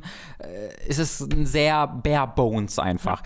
Man Also könnte in- sagen, für 10 Euro vielleicht ein guter Preis dann Ja, dafür, klar. aber äh, sehr, also ich weiß nicht, ob ich nochmal starten werde, nachdem ich es jetzt einmal irgendwie zwei Stunden gespielt Ja. habe. Also ich ich habe ja jetzt erst vor kurzem F1 2019 gespielt Mhm. und da das hat halt dieses Packaging, ne? Ja. Da hast du die, die ganze F1-Lizenz und die Logo-Animation. Da können sie ja auch Codemaster die Art, sagen. Genau, eben, deswegen äh, die Art der Präsentation, wie ein Rennen eingeführt wird, die Moderatoren im Hintergrund ja. und die ganze äh, quasi Rennstory, die du mitträgst, im Sinne von, okay, hier hast du einen Rivalen oder sowas. Also da passiert ein bisschen mehr und ich habe das Gefühl, ich gehe wirklich durch eine Karriere durch ja. oder habe es zumindest ein bisschen und das geht manchen Codemasters-Spielen verloren und das ist sehr schade. Es ist so schade, weil es halt mal deren krasse Stärke war. Also DTM Race Driver 2 äh, war das erste Spiel, das ich, äh, ich sage nicht, dass das erste Spiel war generell, aber dass ich äh, selbst gesehen habe, wo es ein Rennspiel kombiniert hat mit so einer Geschichte. Und das war eine total simple Geschichte, es war ja, keine ja, ja. erzählte Geschichte, aber es war ein CG-Event und oh krass, und dann kam es eben, wie du sagst, Dirt 2 mit seinem geilen Menü, dem Truck und alles war so geil kontextualisiert, das hatten sie auch im ersten Dirt schon geschafft, hatte auch Grid geschafft und irgendwie über die Jahre ist das immer mehr verloren gegangen. Äh, und ich hoffe sehr, wie du auch sagst, dass Dirt 5 eine, ein, eine Auf Wiederauferstehung davon von, dieser, von genau. diesem Codemasters wird. Zu einem komplett anderen Spiel kommen wir als nächstes, nämlich Murder by Numbers, über das ich vor jetzt schon wieder einigen Monaten geredet mhm. habe, äh, das ja also gerade jetzt, wo du in deinem Picross Awakening warst, äh, ganz ja. gut dazu passt. Das Spiel kostet gerade mal 12,50, gibt es ja. auf äh, Steam, gibt es auf äh, der Switch. Gibt es das auch auf PS4? Ich guck mal gerade nach. Ich weiß es nicht. Ich habe äh, auf Switch gekauft. Ich habe es auf dem PC gespielt. Mhm. Äh, wie gefällt es dir denn? Von meiner Erfahrung her ist ja der Picross-Teil ähm, ersetzt so ein bisschen die Phoenix mhm. Wright mhm. Adventure-Rätsel und ansonsten hast du halt sehr viel Visual Novel-Kram äh, dazwischen. Und ich fand, das war eine sympathische Mischung. Ich, das Einzige, was ich mir vorstellen könnte, ist, dass es also gerade am Anfang sind es ja wirklich Anfängerrätsel ja. auch, dass es da vielleicht ein bisschen zu einfach ist, oder? Ja, so? das war auf jeden, also das ist auf jeden Fall äh, so. Ich habe halt ähm, Picross S4 auf der Switch quasi durchgespielt. Nicht alle Modes, es gibt noch andere, also ich habe es nicht durchgespielt, aber ich habe den Kern Picross-Mode durchgespielt und habe da alle zig hundert Rätsel äh, ohne Hilfe, also ich habe die erst so alle durchgespielt, dann hatte ich irgendwie noch 20 Stück, wo ich mal Hilfe benutzt habe, habe ich die nochmal ohne Hilfe gespielt äh, und dann war ich halt so dann äh, und war sehr happy und stolz und traurig auch, weil es halt dann war, aber es gibt ja noch mehr Puzzle, die ich dann machen kann, wenn ich möchte.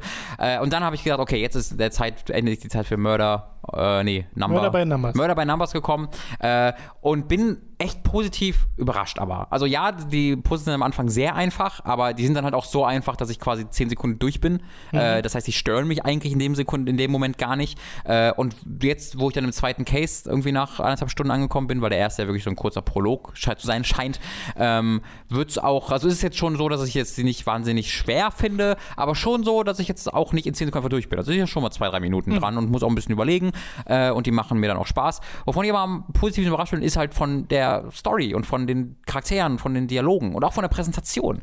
Ähm, ich habe mir da viel weniger erwartet tatsächlich. Also ich dachte mir, Präsentation ist gar nicht mehr als einfach statische Leute, die gegenüberstehen. Aber allein, also das ist es, man muss sagen, es sind statisch gezeichnete ja. Charaktere. Aber ich bin A davon überrascht, dass die auch so viele kleine Animationen haben, eben wie man das von Phoenix Wright auch kennt, dass das jetzt nicht krasse animierte Megaleute sind, aber die haben so zwei, drei Kernanimationen, die schön animiert sind. Mhm. Aber auch, dass sie dann so geschickt damit umgehen, dass das diese dass sie diesen Cutout-Style haben und die das so über den Bildschirm schieben und sich Leute nach links drehen und nach rechts drehen. Und das dann schaffen sie sehr schön, auch so Comedy-Momente zu schaffen. Wenn das irgendjemand was sagt und dieser Charakter guckt sich dann erst nach links um, nach rechts, kurze mhm. Pause, nochmal nach links, nochmal nach rechts und dann sagt er erst was. Und da kommt, sie, da kommt sehr viel rüber über diese ganz kleinen Animationen und Bewegungen, das mag ich sehr. Aber vor allen Dingen das Writing das ist, was mich so, was mich so, was mir so Spaß macht. Ähm, es sind sehr abwechslungsreiche Charaktere, sehr unterschiedliche Charaktere, äh, Charaktere, die ich in ihrer äh, Zusammensetzung jetzt auch nicht so oft sehe. Also du spielst halt eine frisch geschiedene Schauspielerin, die jetzt als Hobbydetektiv arbeitet aus einem sehr dummen Grund. Äh, ja, das stimmt.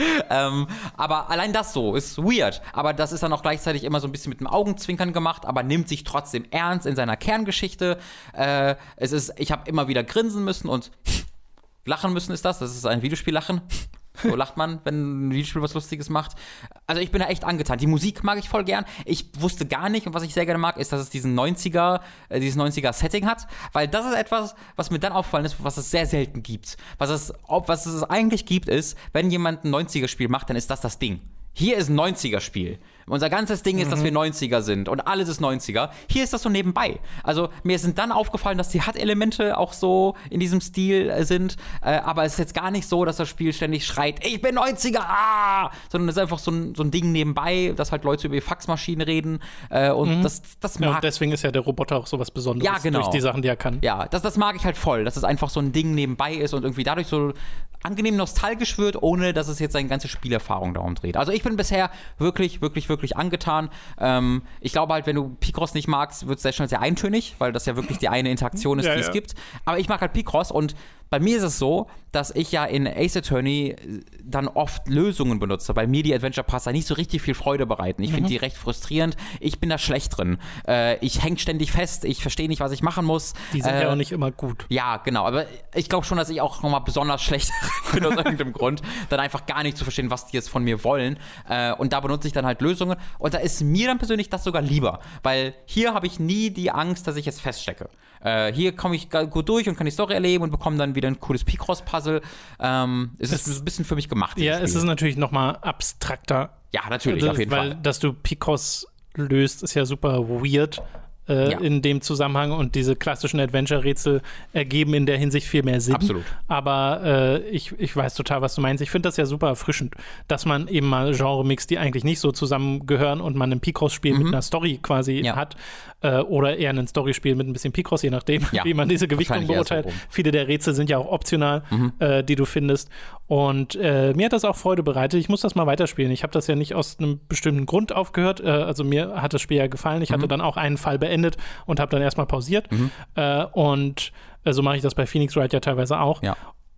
Ich habe das Gefühl, hier hängen die Fälle nochmal mehr zusammen als bei Phoenix Wright. Oder Ja, hängen ich die glaub- auch zusammen, aber dann oftmals Genau, eher ich- so ein bisschen nebenbei. Ich glaube auch. Und hier hast du, also als der erste Fall over war, dachte ich mir so, äh, was ist denn jetzt hier ran vorbei? Äh, weil es halt quasi im zweiten Fall, denke ich mal, dann auch damit weitergeht. Ich ein glaube, es hat auch gespielt. vor allem diese Einteilung, weil es ganz bewusst von Phoenix Wright inspiriert ist und so das, deutlich. das halt ja. genau sehr also deutlich selbst, macht. Selbst dieses Geräusch von dem ähm, Textbox, wenn sie erscheinen, ist Ja. fast eins zu eins Phoenix Wright. Äh, aber auch das gefällt mir sehr, sehr gut. Äh, ja, ich bin da voll dabei. Falls ihr Picross nicht abgeneigt seid und ein cooles Visual Novel haben wollt, dann macht ihr damit absolut gar nichts falsch, gerade für den Preis. 12,50, ja. Ja. Ist wirklich super fair. Ja.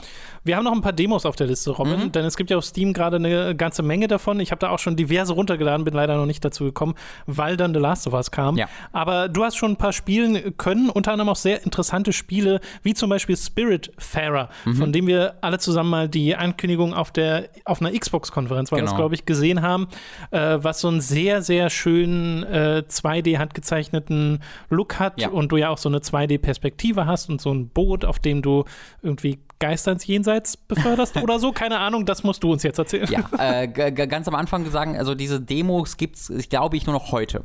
Äh, das war so ein äh, Steam-Event, wo es hunderte, tausend, ich weiß gar nicht, wie viele äh, Demos äh, für Spiele hochgeladen wurden, die halt äh, auch teilweise noch recht früh in Entwicklung sind.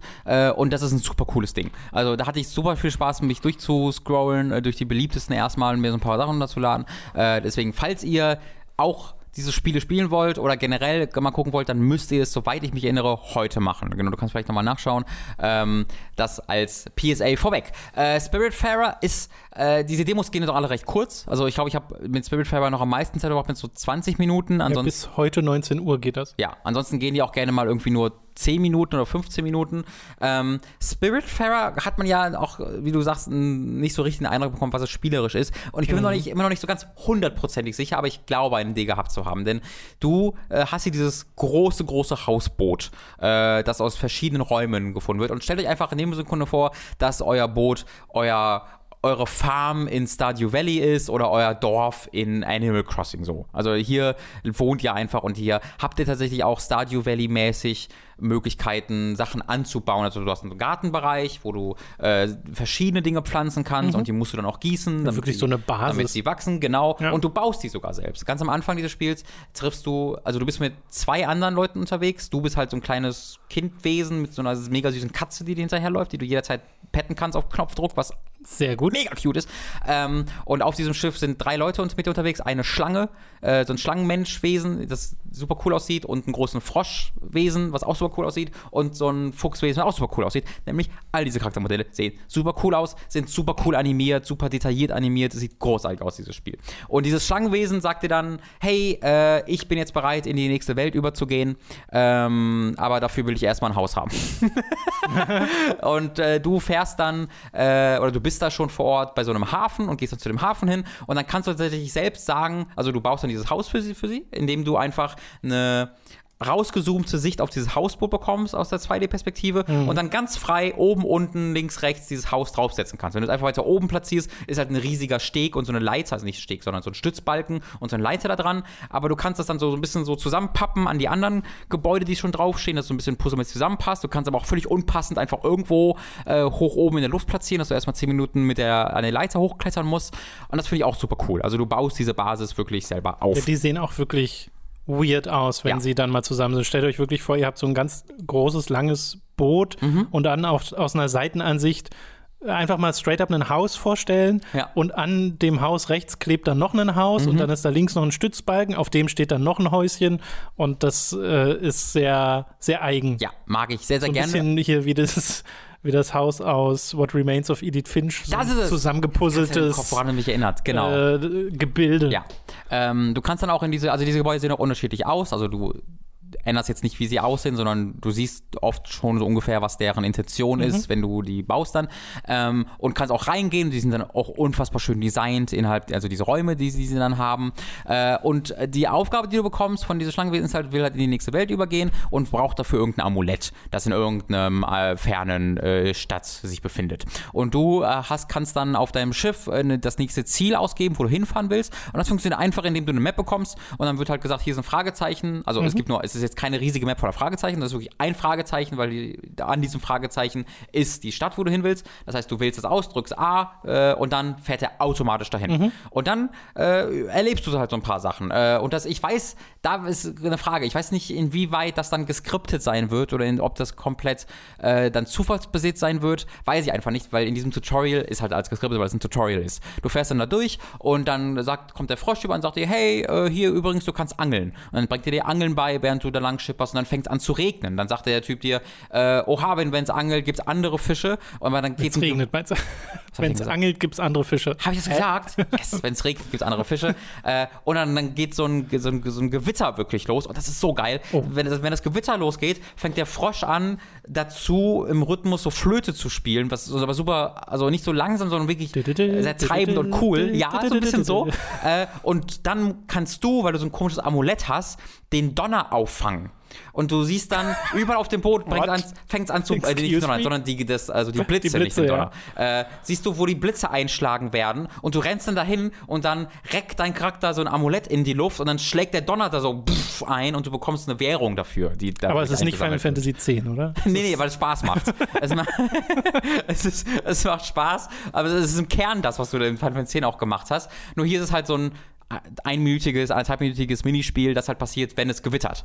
Und es ist super fucking cool. Es sieht so geil aus, die Musik ist so geil. Äh, du hast den Frosch, der im Hintergrund abrockt und dann sagt er dir halt, geil gemacht, ich weiß nicht, was ich mit dieser Währung mache, aber ich hab sie jetzt. Äh, und äh, so machst du halt dann verschiedene Dinge. Du pflanzt dann in, in deinem Garten deine verschiedenen Pflanzen und gießt die und sprichst mit Leuten. Du hast äh, immer verschiedene Interaktionsmöglichkeiten mit den Leuten. Du, du hast einen Hackknopf jederzeit, du kannst sie umarmen.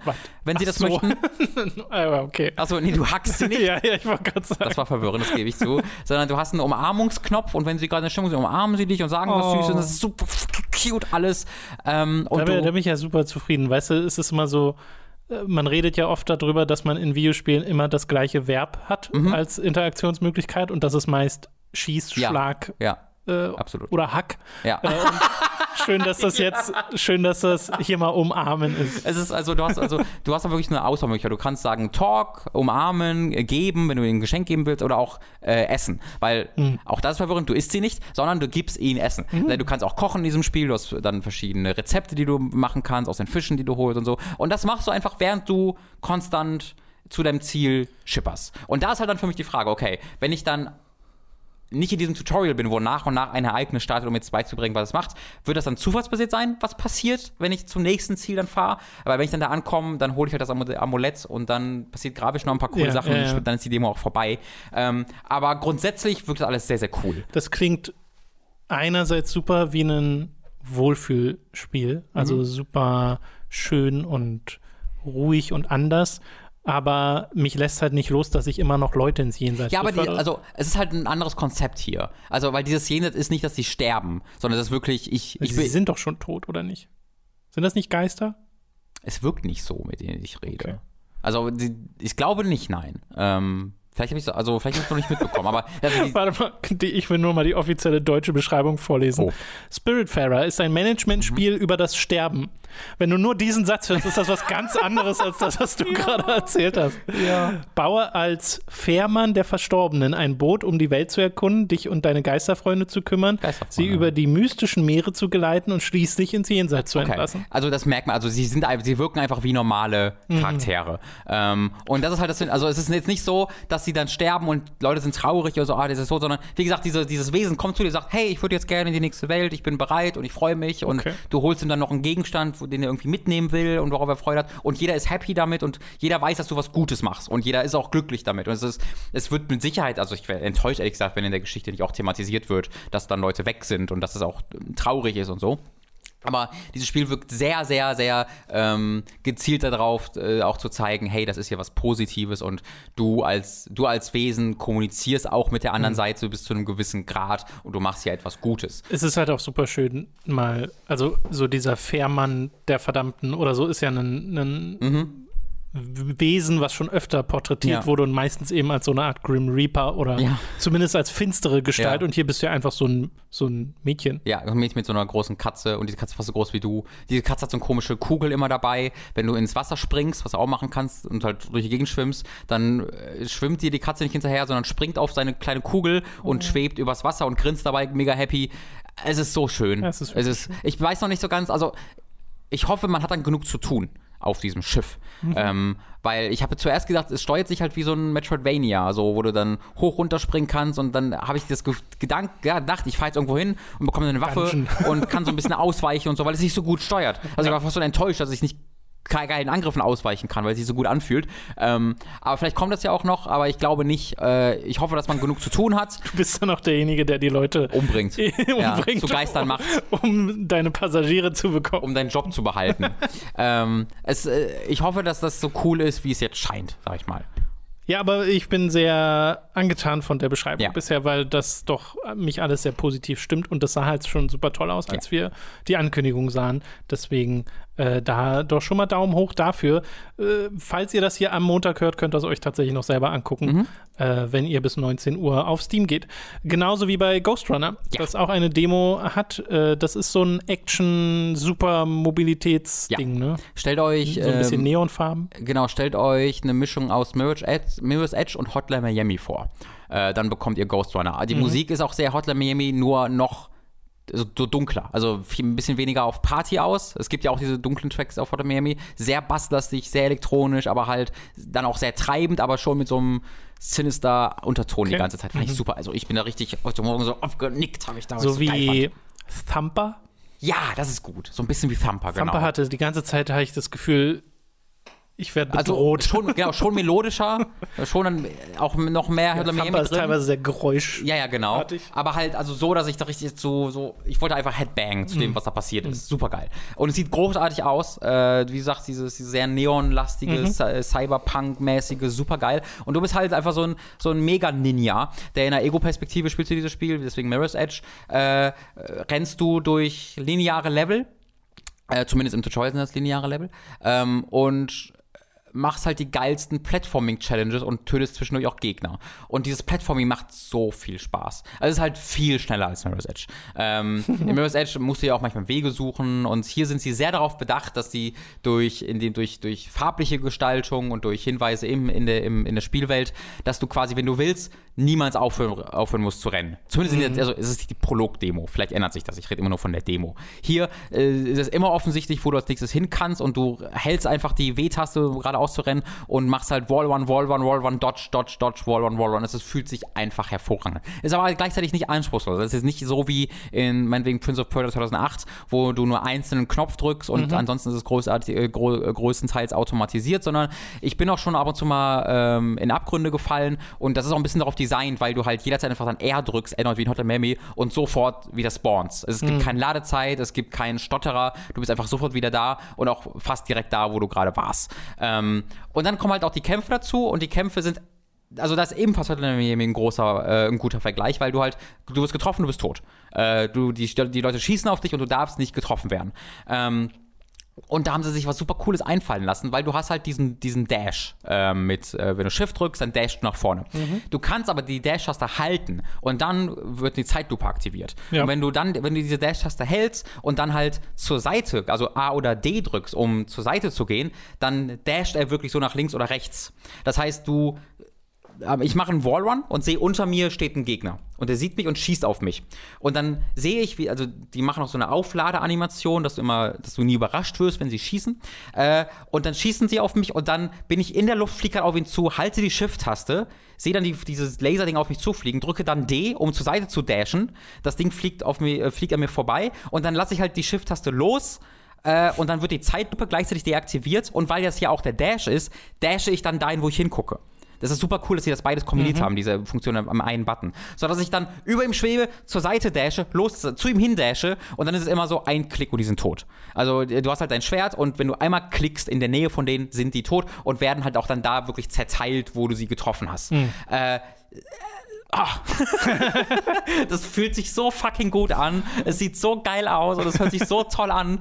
Ich bin ja auch jemand, der Mirror's Edge super gern mag. Ich bin jemand, der Hotline Miami sehr gut mag. Auch dieses Spiel wirkt wie für mich gemacht es kann, also dieses Spiel hat die Möglichkeit, sehr frustrierend zu werden, wenn einfach du die Räume zu groß werden, weil auch hier kommst du dann auch mal in Räume rein, wo dann sechs Leute stehen und du hast dann verschiedene, du hast auch einen Greifhaken, ganz wichtig, wo du dich dann an bestimmten Punkten äh, hinziehen kannst, mhm. was super geil ist ähm, und wo du dann wirklich auch unterschied unterschiedlichen Richtungen innerhalb dieser Räume, äh, die dann approachen kannst und in der unterschiedlichen Reihenfolge die Gegner erledigen kannst und du musst die auch alle erledigen, um dann weiterzukommen. Ja. Ähm, und das kann natürlich frustrierend werden äh, oder es kann langweilig werden, wenn es immer nur der eine Gegnertyp Typ ist und immer das Gleiche ist. Aber in diesen 10, 15 Minuten hat es mich komplett begeistert und scheint auch einen coolen Storyrahmen zu haben. Du hast so eine, so eine Entität, die Whisper heißt, die mit dir redet, aber die hört sich so ein bisschen an wie ähm, Samuel Hayden in Doom. Also sehr. roboterhaft und bedrohlich und groß in deinem Ohr drin und der sagt dir so ein bisschen, wo du hin willst und dass du ihn befreien sollst und du befreist ihn dann tatsächlich und dann passieren halt Dinge und dann ist die Demo vorbei. Und hm. so, oh, ich will jetzt wissen, was so ein nächstes Tease. Ja, voll. Ja. Geiler Cliffhanger. Also da bin ich richtig krass dabei. Ähm, ich weiß nicht, ob es auch für Konsolen kommt, weil ich kann mir gerade sehr schwer vorstellen, wie das mit irgendwas außer einer Maus funktioniert. Ja, dachte man sich ja bei Doom aber auch. Das stimmt. In der, in der Demo funktioniert aber auch kein Controller, zumindest bei mir nicht. Also hm. ich weiß nicht, vielleicht hätte ich ihn auch einzeln irgendwie einstellen müssen in den Optionen. Habe ich nicht nachgeguckt, aber ich hatte ihn an und er halt wurde nicht erkannt. Ähm, ah, ja, toll. Das Ghost Runner super. hatte ich sehr viel Spaß mit. Habe ich auch schon Positives vorher drüber gehört, weil die Demo gab es schon mal. Mhm. Also das haben Leute schon mal gespielt. Mhm. Äh, ich weiß auch gar nicht, ob all diese Demos deaktiviert werden heute. Keine Ahnung, nicht. vielleicht sind auch manche länger ja. verfügbar. Ich habe jetzt gerade noch mal in die News geguckt von Ghost Runner selbst, wo die, wo angekündigt wurde, hey, die Demo gibt's wieder. Mhm. Da steht jetzt kein genaues Enddatum drin, deswegen mhm. gehe ich mal davon aus, dass sie heute verschwindet. Äh, aber schaut zur Not einfach mal nach. Ja. Vielleicht kommen sie ja dann auch noch mal wieder, wer weiß. Es gibt, äh, was ich super lustig fand, es gab auch ein Teil dieses Summer Festivals eine Demo zu Happy Rain, was ich sehr lustig finde, oh. weil es jetzt neu auf Steam erschien. Das gab es äh, jetzt schon beim Epic Store, falls jemand eine Demo zu Rain runterladen möchte. Wir kommen zum letzten Spiel im Bunde von den äh, Demos, die du gezockt hast, nämlich Dreamscaper, mhm. ein äh, Roguelite, mhm. was ja eigentlich nicht so dein Ding ist. Ist auch oder? nicht so mein Ding. Also ich habe es vor allen Dingen aufgrund seiner Optik runtergeladen ähm, und war dann zuerst auch so ein bisschen abgestoßen, einfach weil es ein Roguelike war, aber mhm. bin dann froh, es runtergeladen zu haben, weil es ist schon ein bisschen was Besonderes. Ähm, es startet halt mit, also du kannst das Tutorial skippen oder nicht, aber ich habe das Tutorial natürlich gemacht und da ist ein Charakter, spielt an einer Konsole. Und äh, du spielst dann das Spiel, was er spielt. Und das ist halt wirklich das Roguelike.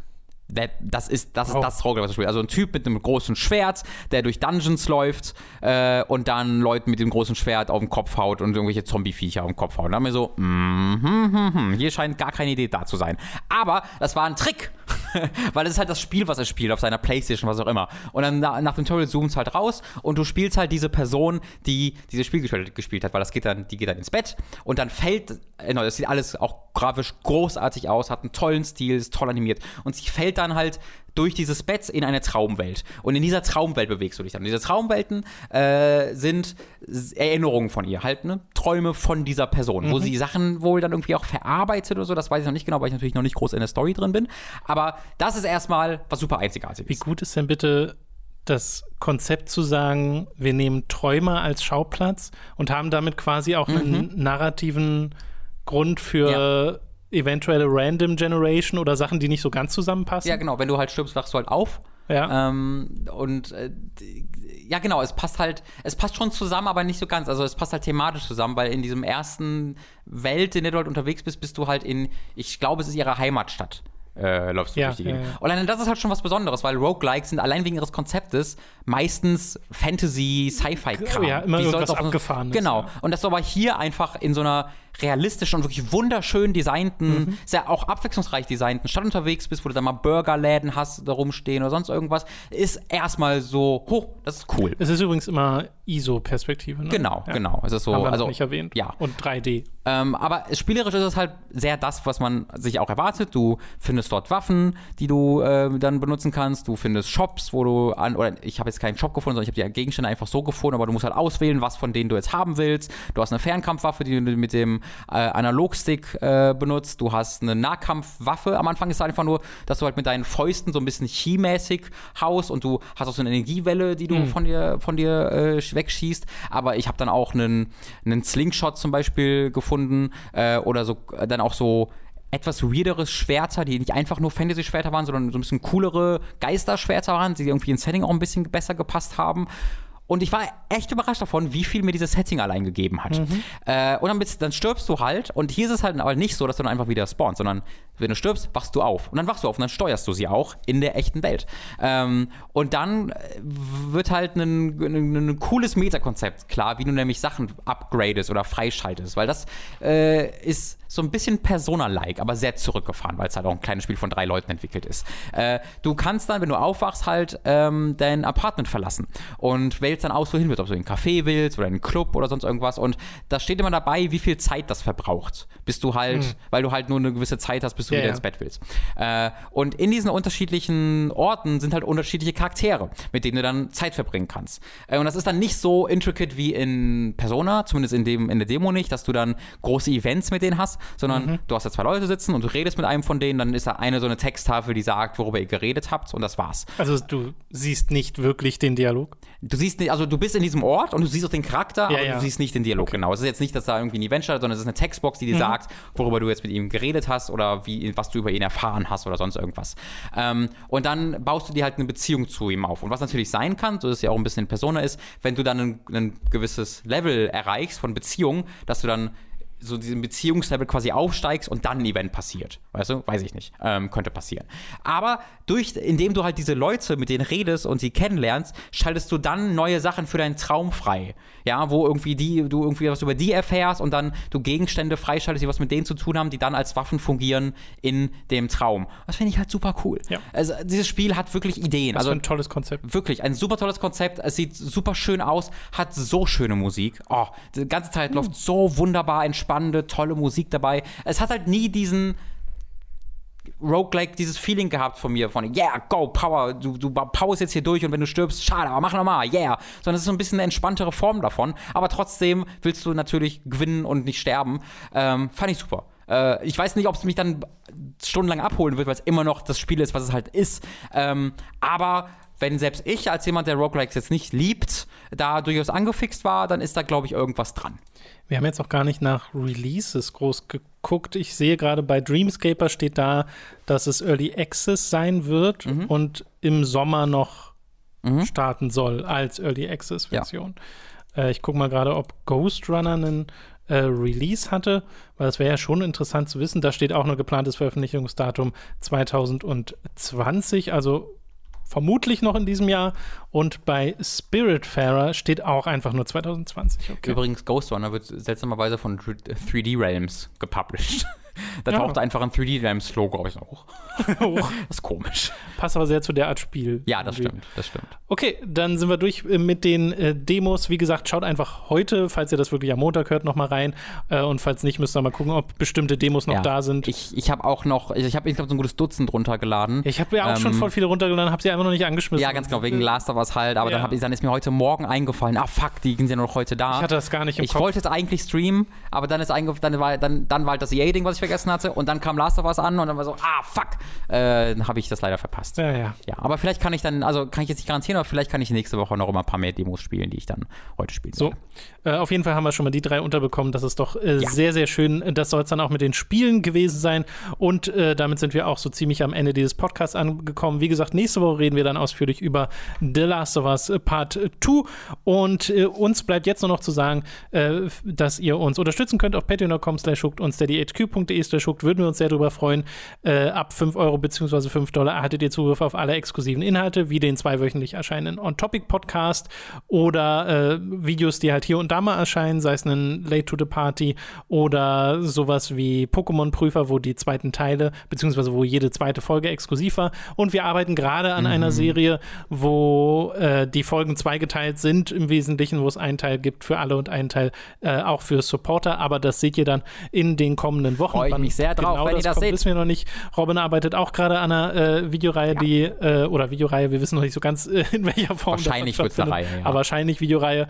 Die dann Ähm, aber komplett fertig sein wird, wenn ich sie veröffentliche. Genau, das ist sehr schön, äh, die äh, etwas kom komplexer wird und äh, da freuen wir uns auch schon beide drauf. Das heißt, wir machen Sachen, wir wissen, dass gerade jetzt äh, in den letzten paar Wochen da nicht so wahnsinnig viele Videos kamen neben den Livestreams, aber das liegt einfach daran, dass wir da ein bisschen vorproduzieren, Ja. weil auch das, was wir jetzt gerade machen, was wir, wo wir beide dran sitzen, ist halt äh, da haben wir uns wieder gedacht, wir machen gleich eine Staffel Genau. äh, weil das bei Pokémon-Prüfer einfach super angenehm war, Ja. zu sagen, okay, man macht jetzt hier eine bestimmte Zahl von Folgen, Mhm. sagt, das war's dann erstmal. Äh, das passt uns ein bisschen mehr besser in den Produktionsalltag und ist, glaube ich, auch besser, als zu sagen, wir haben zehn Formate, die gleichzeitig laufen Ja. und nur einmal pro Jahr kommen oder Ja, so. Genau. Äh, und ich hoffe, das passt auch für euch. Ihr könnt uns außerdem mit 25 Dollar bzw. Euro unterstützen, dann werdet ihr nämlich zu Podcast-Produzenten und werdet namentlich hier im Podcast erwähnt. Wir bedanken uns jetzt nämlich bei den folgenden Podcast-Produzenten: Michael Noritz-Wolf, Danke. Jan Lippert, So viel Dank. Gerebor, Ich sage Danke. Christopher Dietrich, Dies ist mein Danke. Oldsport, Oh, Oldsport. Mike Reichel, Apu42, Danke, Apu. Archie Little Owl. Autaku, Chipza. Christian Christian. Jonathan Styles aka Don Stylo, Oh, zwei Namen. Fure 96. Danke, Stylo und Fure. für Frog Detective Time to 3. Für? Haben wir doch schon. Das ist äh, der DD. Da ging's, äh, das war was aus dem letzten Livestream, da geht es einfach nur so. darum, dass Amelie und Dani Den zweiten den Teil. zweiten Teil spielen Bitte. sollen. Gehe ich auch. Bin ja, ich auch bin ich auch sehr dabei. sehr dafür. Hauke Dankeschön. Brav, Hauke, Lennart Struck, Markus Ottensmann, McLovin 008, das hier Michael, Numimon digitiert zu, Oliver Zirfas. Rick O, Sebastian Diel, Simon Dupicai, die Epic Snowwolf. Zombie und Wintercracker und Oli. Tommy 88088. Ich mag euch gern. Vielen Dank an alle Podcast-Produzenten. Auch an- von mir, Dankeschön. Damit sind wir am Ende dieses Podcasts angekommen. Äh, ich glaube, wir beide werden heute noch äh, ein bisschen The Last of Us zocken und Ja. vielleicht die Demos, solange sie noch verfügbar sind. Und wir hoffen, äh, ihr habt auch äh, gut zu tun, habt äh, schöne Spiele vor euch. Vielleicht spielt ihr ja gerade The Last of Us und könnt dann nächste Woche mitquatschen. Würde uns auf jeden Fall sehr freuen, äh, weil das Spiel ist ja sowieso heiß diskutiert, teilweise aus sehr eigenartigen Gründen. Äh, Ich versuche davon gerade sehr viel auszublenden, während ich es selbst spiele. Ja, ich, also, ich habe ich auch ganz gut, muss ich sagen. Ja, ich auch. Weil ich habe, also für mich ist, also, hm, ja, ist egal, machen wir nächste Woche. Machen wir nächste Woche, machen wir nächste Woche. Okay, das soll es gewesen sein. Äh, bis dahin, tschüss. Tschö.